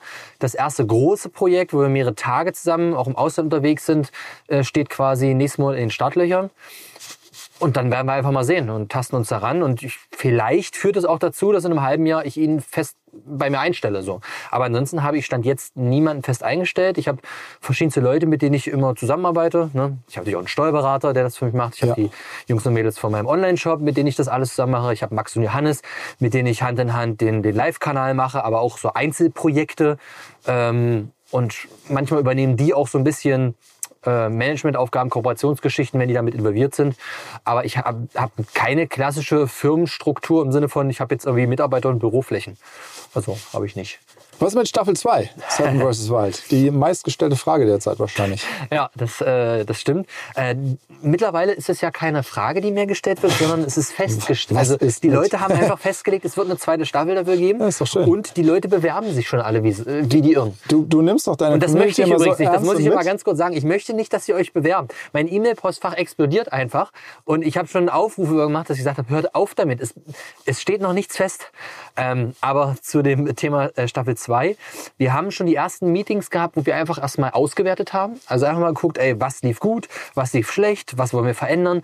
Das sind auch äh, viele interne Sachen. Also zum Beispiel, ey, wir müssen mehr Zeit äh, für die und die Vorbereitung nehmen. Wir wollen, wir brauchen äh, statt zwei Akkus drei Akkus und auch so Kleinkram. Aber natürlich auch gewisse Sachen, die jetzt genau das Format betreffen. Und Stand jetzt sind wir noch in, in zwei großen Überlegungsgedanken, die natürlich dann den Weg vorgeben für eine eventuelle zweite Staffel. Die kann ich ja gerne mal hier teilen an der Stelle.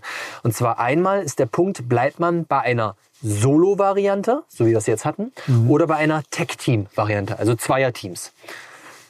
Ähm, bei dieser Tag-Team-Variante ist dieser komplette Isolationsgedanke natürlich Wollte ich weg. gerade sagen, ich habe mir, ich hab mir mal ein paar Sätze aufgeschrieben und aus, dem, aus der Staffel und Ja. da ist bei fast allen Teilnehmern Ja. ähm, die Isolation als das größte Ja. Problem. Genau. Ist richtig, der würde wegfallen, aber man hat es ja schon gesehen, die Isolation.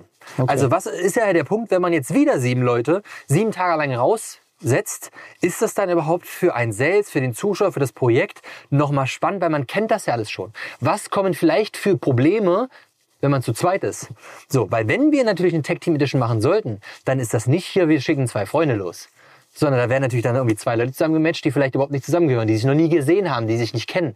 Und wer weiß, was da halt. Okay, weil der eine sich dann auf den anderen verlassen kann, der eine arbeitet mehr als der andere und dann Ja, kommen aber vielleicht- Probleme und Reibereien auf. Genau, da könnten, da könnten ganz, ganz neue Sachen kommen, die sehr spannend sind, die wir so noch nie gesehen haben. Und deswegen ist so dieser Grundgedanke, Tag Team ist größer, mehr Aufwand, komplexer, aber bringt vielleicht Sachen zum Vorschein, die wir so noch nicht gezeigt haben. Bei einer Solo Edition, das haben wir gerade schon gemacht, ähm, könnte auch wieder cool werden, gehe ich auch stark von aus, aber die Leute kennen es schon so ein bisschen. Das ist so dieser erste Grundgedanke, Ja, wo wir okay. eine ganz klare Entscheidung treffen müssen. Ähm, und der zweite Grundgedanke, wo wir äh, uns entscheiden müssen, ist, belässt man es stark bei den Basics, wie wir es jetzt haben, im Sinne von, es kommt wirklich stark auf Überlebens, Sammeln, Suchen, sonst was an? Oder bringt man ein bisschen mehr Gamification rein? Kleines Beispiel. Tageschallenge Nummer 4 oder was auch immer ist plötzlich, du kriegst eine Schatzkarte. Jeder kriegt eine Schatzkarte. Und, äh, oder, oder, nee, nochmal anders gesponnen, du hast vielleicht irgendwo eine Uhr, die klingelt, bupp, bei allen gleichzeitig. So, dann öffnest du die Challenge und es heißt irgendwie, ähm, an der und der Stelle Nordost 500 Meter befindet sich ein Schlüssel. Dann rennst du dahin. Der Schlüssel ist plötzlich festgebunden an zwei schweren Kanistern vollgefüllt mit Beton, die viel wiegen. Und da ist eine zweite Schatzkarte, die heißt, der Schlüssel passt zu dem Schloss in einer Kilometer Entfernung im Norden. Und dann musst du anfangen, also weißt du, worauf ich hinaus will? Und Ja. da ist zum Beispiel eine Kiste, die machst du auf. Also eine bisschen, ist, bisschen kompliziertere Schnitzeljagd. genau. Okay. Also quasi so Gamification, so Quest-mäßig, wo du sagst, okay, vielleicht können die Leute sich auch Essen freispielen oder neue Gegenstände oder also das ist eine zweite Grundsatzentscheidung. Quasi lässt man es basic bei den reinen klassischen Überlebenssachen, wie man es jetzt hat, einfach nimm deine sieben Gegenstände, geh raus und mach was. Oder versucht man durch Gamification noch so spannende Sachen, so ein bisschen Schnitzeljagd. Du hast die Aufgabe, sammle drei Sachen, du musst unterwegs sein.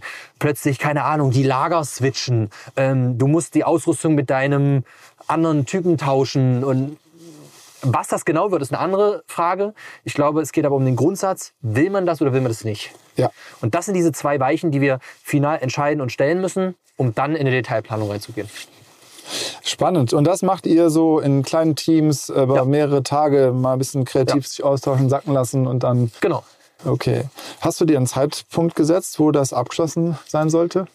Ähm, also tatsächlich sehe ich, wenn eine zweite Staffel kommen sollte, die wirklich genau ein Jahr später. Ja. Und das Timing wieder ähnlich werden wahrscheinlich. Genau. Ne? Wieder im November, Dezember, weil alles andere wäre jetzt einfach völlig überhastet und zu schnell und das, es muss ja vorbereitet werden, es muss alles, die Leute müssen organisiert werden, es muss dann irgendwann auch gedreht werden, es ist wahrscheinlich noch mehr Schnittaufwand, also Und ich glaube, auf YouTube Zeit. hast du ja auch einiges, äh, eines gelernt, und zwar das Timing, also die wiederkehrenden Sendezeiten und den, den Ja. Rhythmus, dass die Leute wissen, ah, es ist Herbst, jetzt kann ich mir das wieder anschauen. ich- Oder ich- November, Dezember zum Beispiel. Ne? Genau, also klar, wenn die Leute das jetzt im Januar hören, denken die so, oh, ich will nicht warten. Ich will, ich will jetzt nicht bis November warten.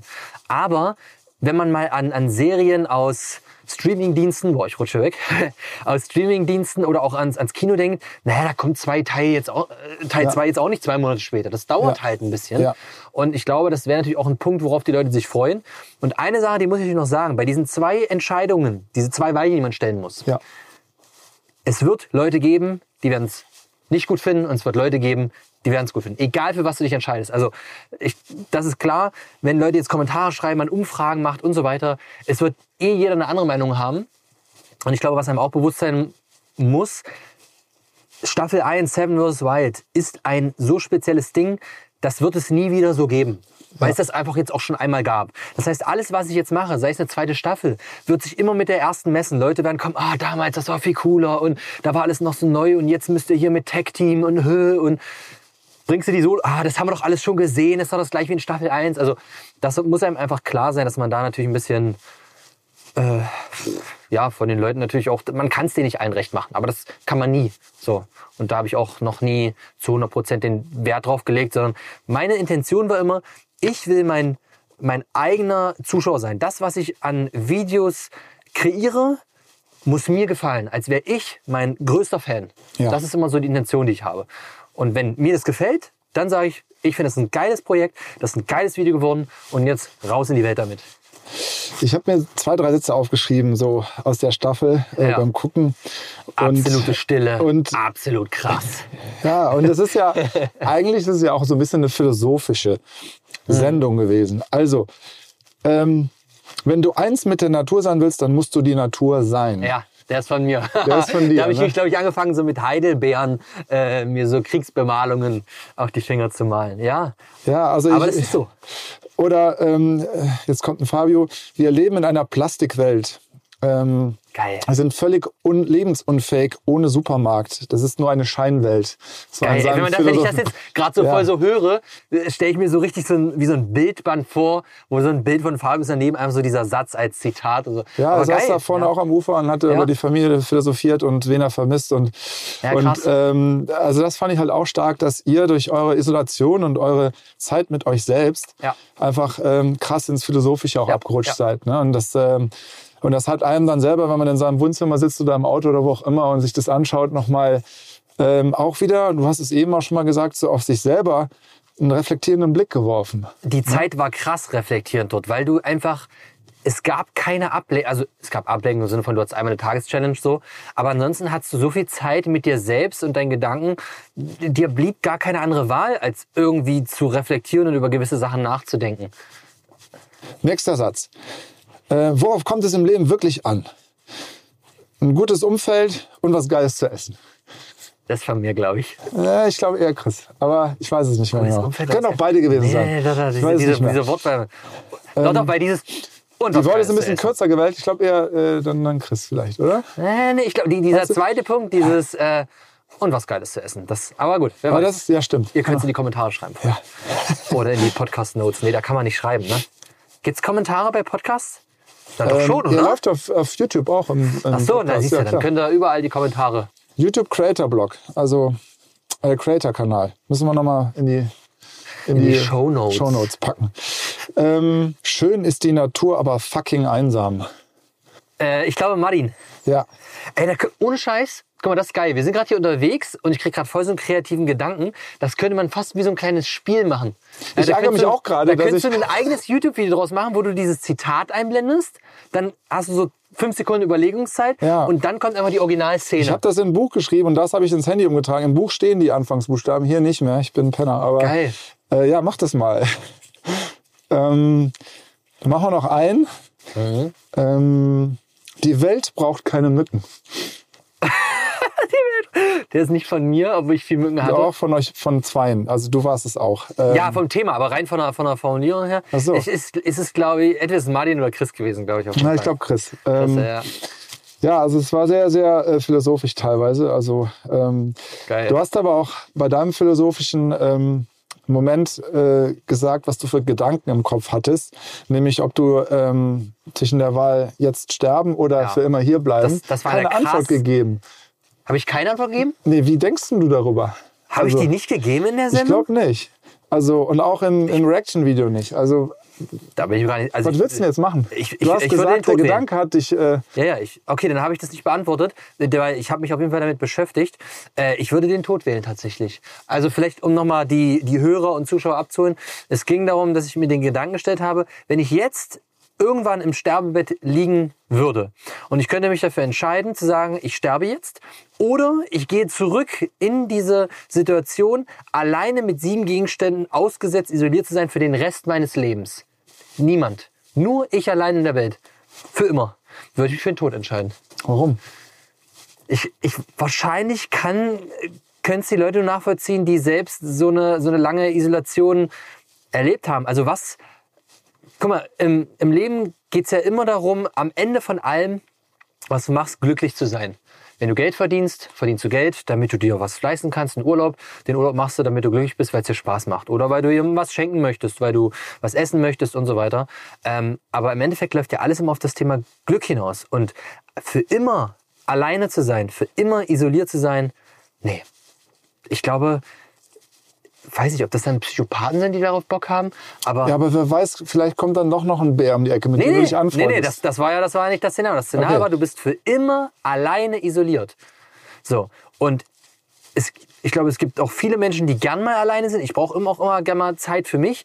Aber wenn die Wahl ist, für den, für den Rest deines Lebens, obwohl du ja schon im Sterbebett liegst, ein bisschen komisch, aber für viele, viele, viele Jahre, also es kommt nie jemand anders, du bist immer alleine, das ist, das ist kein Leben. Das ist einfach kein Leben. Alles, was du machst, alles, was du siehst, kann noch so schön sein, kannst du mit keinem teilen. Vielleicht ist es bei mir auch so, und das merkt man auch an YouTube, ich teile ja gern meine, meine Gedanken und was ich, was ich halt irgendwie so habe, was ich erlebe. Das ist ja auch irgendwie mein, mein Job, was ich da mache. Und das kann ich ja dann auch nicht mehr. Ich kann es ja nicht mehr mit einer Person teilen, weil ich mit der zusammen gerade den Sonnenuntergang angucke. Ich bin immer komplett alleine und das ist, das ist kein Leben. Das ist einfach kein Leben. Interessant. Ähm, wie reagierst du auf Kritik? Die hast du auch in einigen äh, Videos äh, schon mal behandelt. Ähm, Ja. was macht es mit dir? Also äh, was für Gefühle erzeugt das in dir? So, weil du bist ja immer relativ straight in den Videos und sagst, ist mir scheißegal. Äh, Manchmal werde ich auch ein bisschen salzig in meinen Streams, weil ich mich Ja. dann reinsteige. ähm, ja, also ich glaube, generell muss man da ein bisschen unterscheiden zwischen mehreren Varianten. Also Variante 1 ist es jemand, der einfach nur Hass da lässt, Hate. So, damit komme ich ziemlich einfach klar, weil das ist, äh, das kann ich gar nicht für voll nehmen. Wenn jemand schreibt, ah, du bist doof, das ist alles scheiße, äh, denke ich mir, ja, okay, komm. Ähm, der zweite Punkt, und da komme ich immer ein bisschen schwierig drauf klar, ist, wenn jemand, ich sage mal, Kritik oder Sachen äußert und ich aber merke, ihm fehlen Informationen. Also er, er sagt dort Sachen, er behauptet dort Sachen, die halt einfach nicht der Realität entsprechen, weil ihm gewisse Informationen fehlen. Weil er vielleicht nicht alles gesehen hat, nicht richtig zugehört hat oder manche Sachen einfach nicht weiß, weil er nicht mit dabei war. So, und dann denke ich immer so, ich weiß, was du meinst. Du hast auch in einer gewissen Art und Weise recht, aber es stimmt halt trotzdem nicht, weil so und so. Aber du weißt das nicht. Das ist ein bisschen fiktiv gesagt.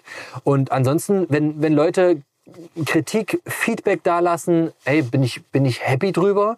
Ähm, ich kriege natürlich auch nicht 100% immer alles mit, aber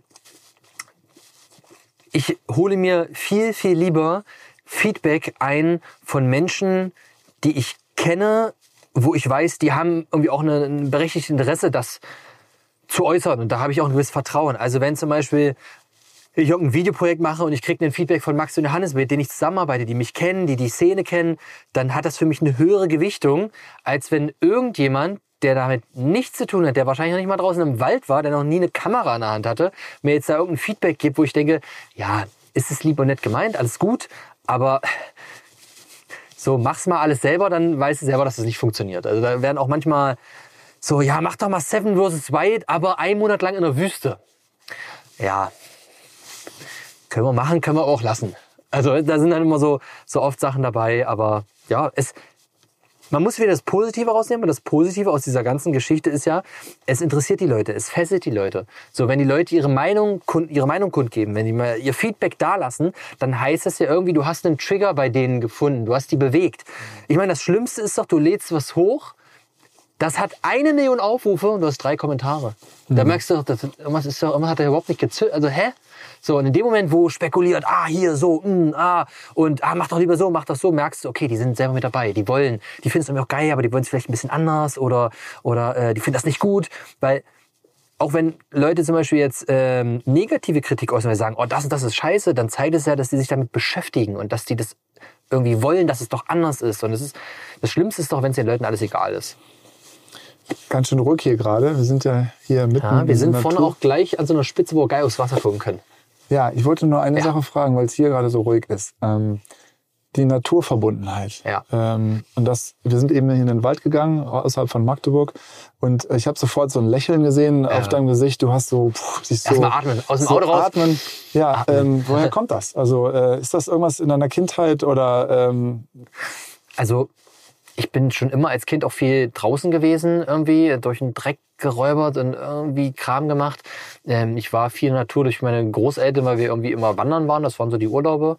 Ähm, ich bin durchs Geocachen damals mit so 22, 23 wieder reingekommen, viel draußen in der Natur unterwegs zu sein und irgendwo rumzuturnen. Äh, ich habe aber auch meine Zeit äh, hinter mir oder auch jetzt wieder neu, wo ich auch Computerspiele mache und digital rumhänge. Ich brauche auch hier wieder diese, diese Mischung. Wenn ich nur hier draußen bin, wochenlang, dann denke ich mir so, ich will jetzt auch mal wieder rein. Ich will auch mal wieder. Kann die ganz schön laut werden, die Natur, ne? Ja, ich will mal wieder eine heiße Wanne, könnte ich mir auch wieder gönnen und ich will mal was Geiles zu essen und irgendwie auch mal wieder ein bisschen streamen. Ich bin, glaube ich, generell vom Mensch her einfach ein Typ, der diese Kontraste braucht. Ich, ich, mir wird, wenn ich ins zu eintönig wird, egal in welche Richtung, wird es mir zu langweilig. Und äh, ja, deswegen liebe ich das, hier draußen zu sein, frische Luft zu tanken. Zeig uns mal deinen See. Und auch bei Nebel unterwegs zu sein. Und ja. Ähm, du hast eben über, über, den, über den, die, den Austausch mit Menschen gesprochen, Einsamkeit, ähm, Isolation. Ich finde, du tauschst dich so eng und viel mit deiner Community aus. Finde ich sehr beeindruckend und steckst da sehr, sehr viel rein an Energie. Ist das äh, so natürlich gekommen oder ist das Strategie oder was steckt dahinter? Ähm, tatsächlich ist das so ein bisschen durch den, durch den Live-Kanal, durch den Zweitkanal gekommen, ähm, weil man da halt einfach ja, du bist halt im, im Stream, es ist halt live. Die Leute stellen dir Fragen, du kannst auf gewisse Themen ähm, eingehen und äh, die beschäftigt das halt auch. Und ich finde halt immer, auch wenn du das ähm, aus dem Stream raus machst und die Leute dann ähm, das auch sehen, auch als Zusammenschnitt, dann merkst du halt einfach, der hat sich nicht vorbereitet. Also mhm. manchmal, wenn du jetzt so, so Statements anguckst oder sowas, dann finde ich, hat man manchmal das Gefühl, okay, der hat jetzt krass damit beschäftigt, der hat genau geguckt, was sage ich, ja. ich mache nochmal Stichpunkte. Und ich denke mir so, da habe ich gar keine Lust drauf, sondern äh, ich sage halt das, was ich sage. Du kannst mich auch alles fragen, was ich will. Und so mache ich es halt auch in meinen Streams.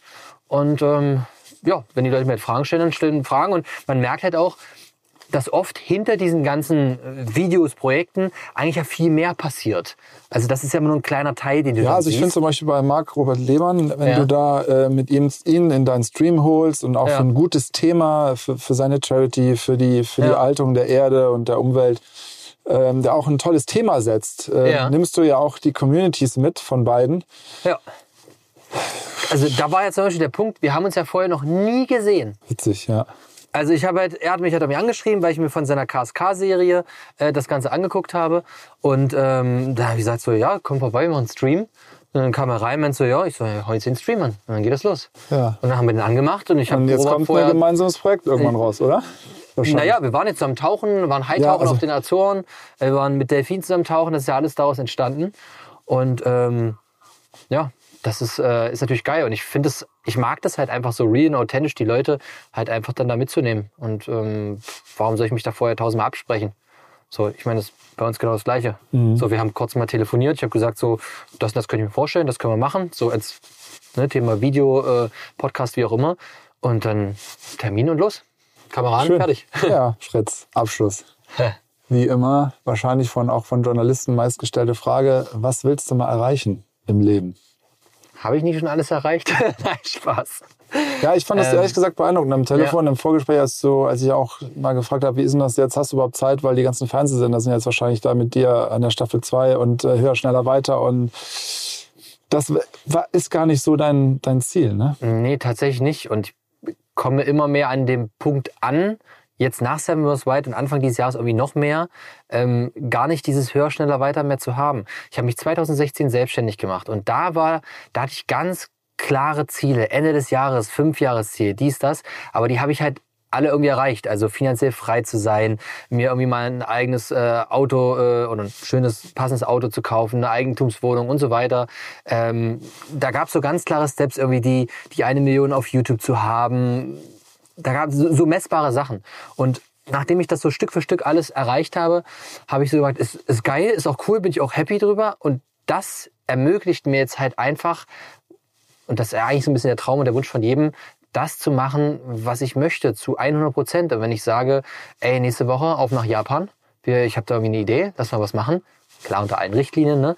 ähm, dann kann ich das einfach machen. Und ähm, ich habe ich hab nie dieses Ziel, ich möchte in zehn Jahren keine Ahnung, äh, ein Land gekauft haben oder also irgendwelche völlig mm. Utopien, meine eigenen mm. Inseln haben, sondern eigentlich möchte ich genau das, was ich jetzt mache, einfach weitermachen. Neue Projekte, coole Ideen. Und ich glaube, ein wichtiger Punkt, der, der mir klar geworden ist, auch nach Seven vs. Wild, es geht mir nicht um höher, schneller, weiter. Mir geht es nicht darum, Seven vs. Wild zu überbieten und das neue, krasse Seven vs. Wild Staffel 2 zu machen, sondern ich möchte Sachen einfach anders machen. Einfach, äh, ne, sei es eine zweite Staffel mit Tech Team und Gamification. Ob das in ihm gefällt, ist eine andere Sache. Genauso wenn ich sage, ey, ich hab Bock nach Nepal. Ist Nepal jetzt krasser? keine Ahnung, ist mir auch eigentlich egal so. Ich will mhm. einfach eine coole Zeit haben, ich will das machen, was mich glücklich macht. Äh, und das ist, ja, es klingt so, so doof und einfach, aber es ist ja immer das, worauf es hinausläuft. Und wenn es Leute glücklich macht, irgendwann statt eine Eigentumswohnung 100 Eigentumswohnungen zu haben, ey, dann mach es. Aber das ist nicht mein Ziel, das macht mich auch nicht glücklich. Mhm. So, ähm, diese ganze finanzielle, wirtschaftliche Sache ähm, ist für mich dazu da, um mir eine Freiheit zu gönnen, um Sachen möglich zu machen. Um zu sagen, ey, ich habe eine Projektidee, keine Ahnung, Seven vs. Wild, Nepal, äh, äh, Madeira, ich will jetzt hinfliegen, okay, Flug kostet das, ich brauche noch den und den Rucksack, komm, dich packe ich auch noch mit rein, ich hole mir noch den Kameramann, der kostet auch ein Schweinegeld, wir machen noch Drohne, du brauchst eine neue Drohne, okay, die holen wir auch noch. Also das ist die Freiheit, mhm. die ich mir damit kaufe. Und bin jetzt, brauche jetzt auch nicht irgendwie hier Glitzer, Glitzer und Damm und ich muss nicht jedem zeigen, dass ich irgendwie sonst was habe. Ne? In gewissen Sachen fahre ich dann auch gerne mal ein schönes Auto, ich habe irgendwie eine schöne Wohnung so. Aber äh, das ist nicht so dieses Endziel, wo ich immer schneller, höher, weiter und ich muss jetzt das jedem zeigen, sondern ich will, ich will einfach geile Orte sehen, eine geile Zeit haben und das mit Menschen, die mir gut tun. Bist ja relativ äh, so der Philosophie mit im Jetzt leben. Äh, ja, auf jeden ne? Fall. Also so, ja. Weil ich habe mir das über Jahre hinweg aufgebaut, dieses, diesen Zustand, den ich jetzt habe, und den will ich einfach weiterführen. Also ich will das einfach weitermachen und quasi andere Sachen machen. Ich will, ich will, keine Ahnung, nächstes Jahr im Januar 2023 will ich in meiner Küche stehen, auf diese Karte gucken und dann sehe ich da vier, fünf, sechs neue Pins glitzern. Denke mir so, war geil. Hat Bock gemacht. Schönes Schlusswort. Fritz, vielen lieben Dank, dass du YouTube Deutschland ähm, äh, heute Zeit geschenkt hast, dass wir das mal alles durchsprechen konnten. Hat mir sehr, sehr gefallen. Ähm, beeindruckend. Äh, liebe Grüße vom gesamten Team danke, soll ich danke. überbringen. Und äh, wir sind mega happy, äh, was du da machst und was daraus entstanden ist. Und die ja. Ähm, ja, Zukunft ähm, wird bestimmt weiter spannend bleiben auf deinen Schau Kanälen. Alles Gute. Danke, danke. Danke auch an die Zuschauer. Dieser Podcast wird produziert von Podstars bei OMR.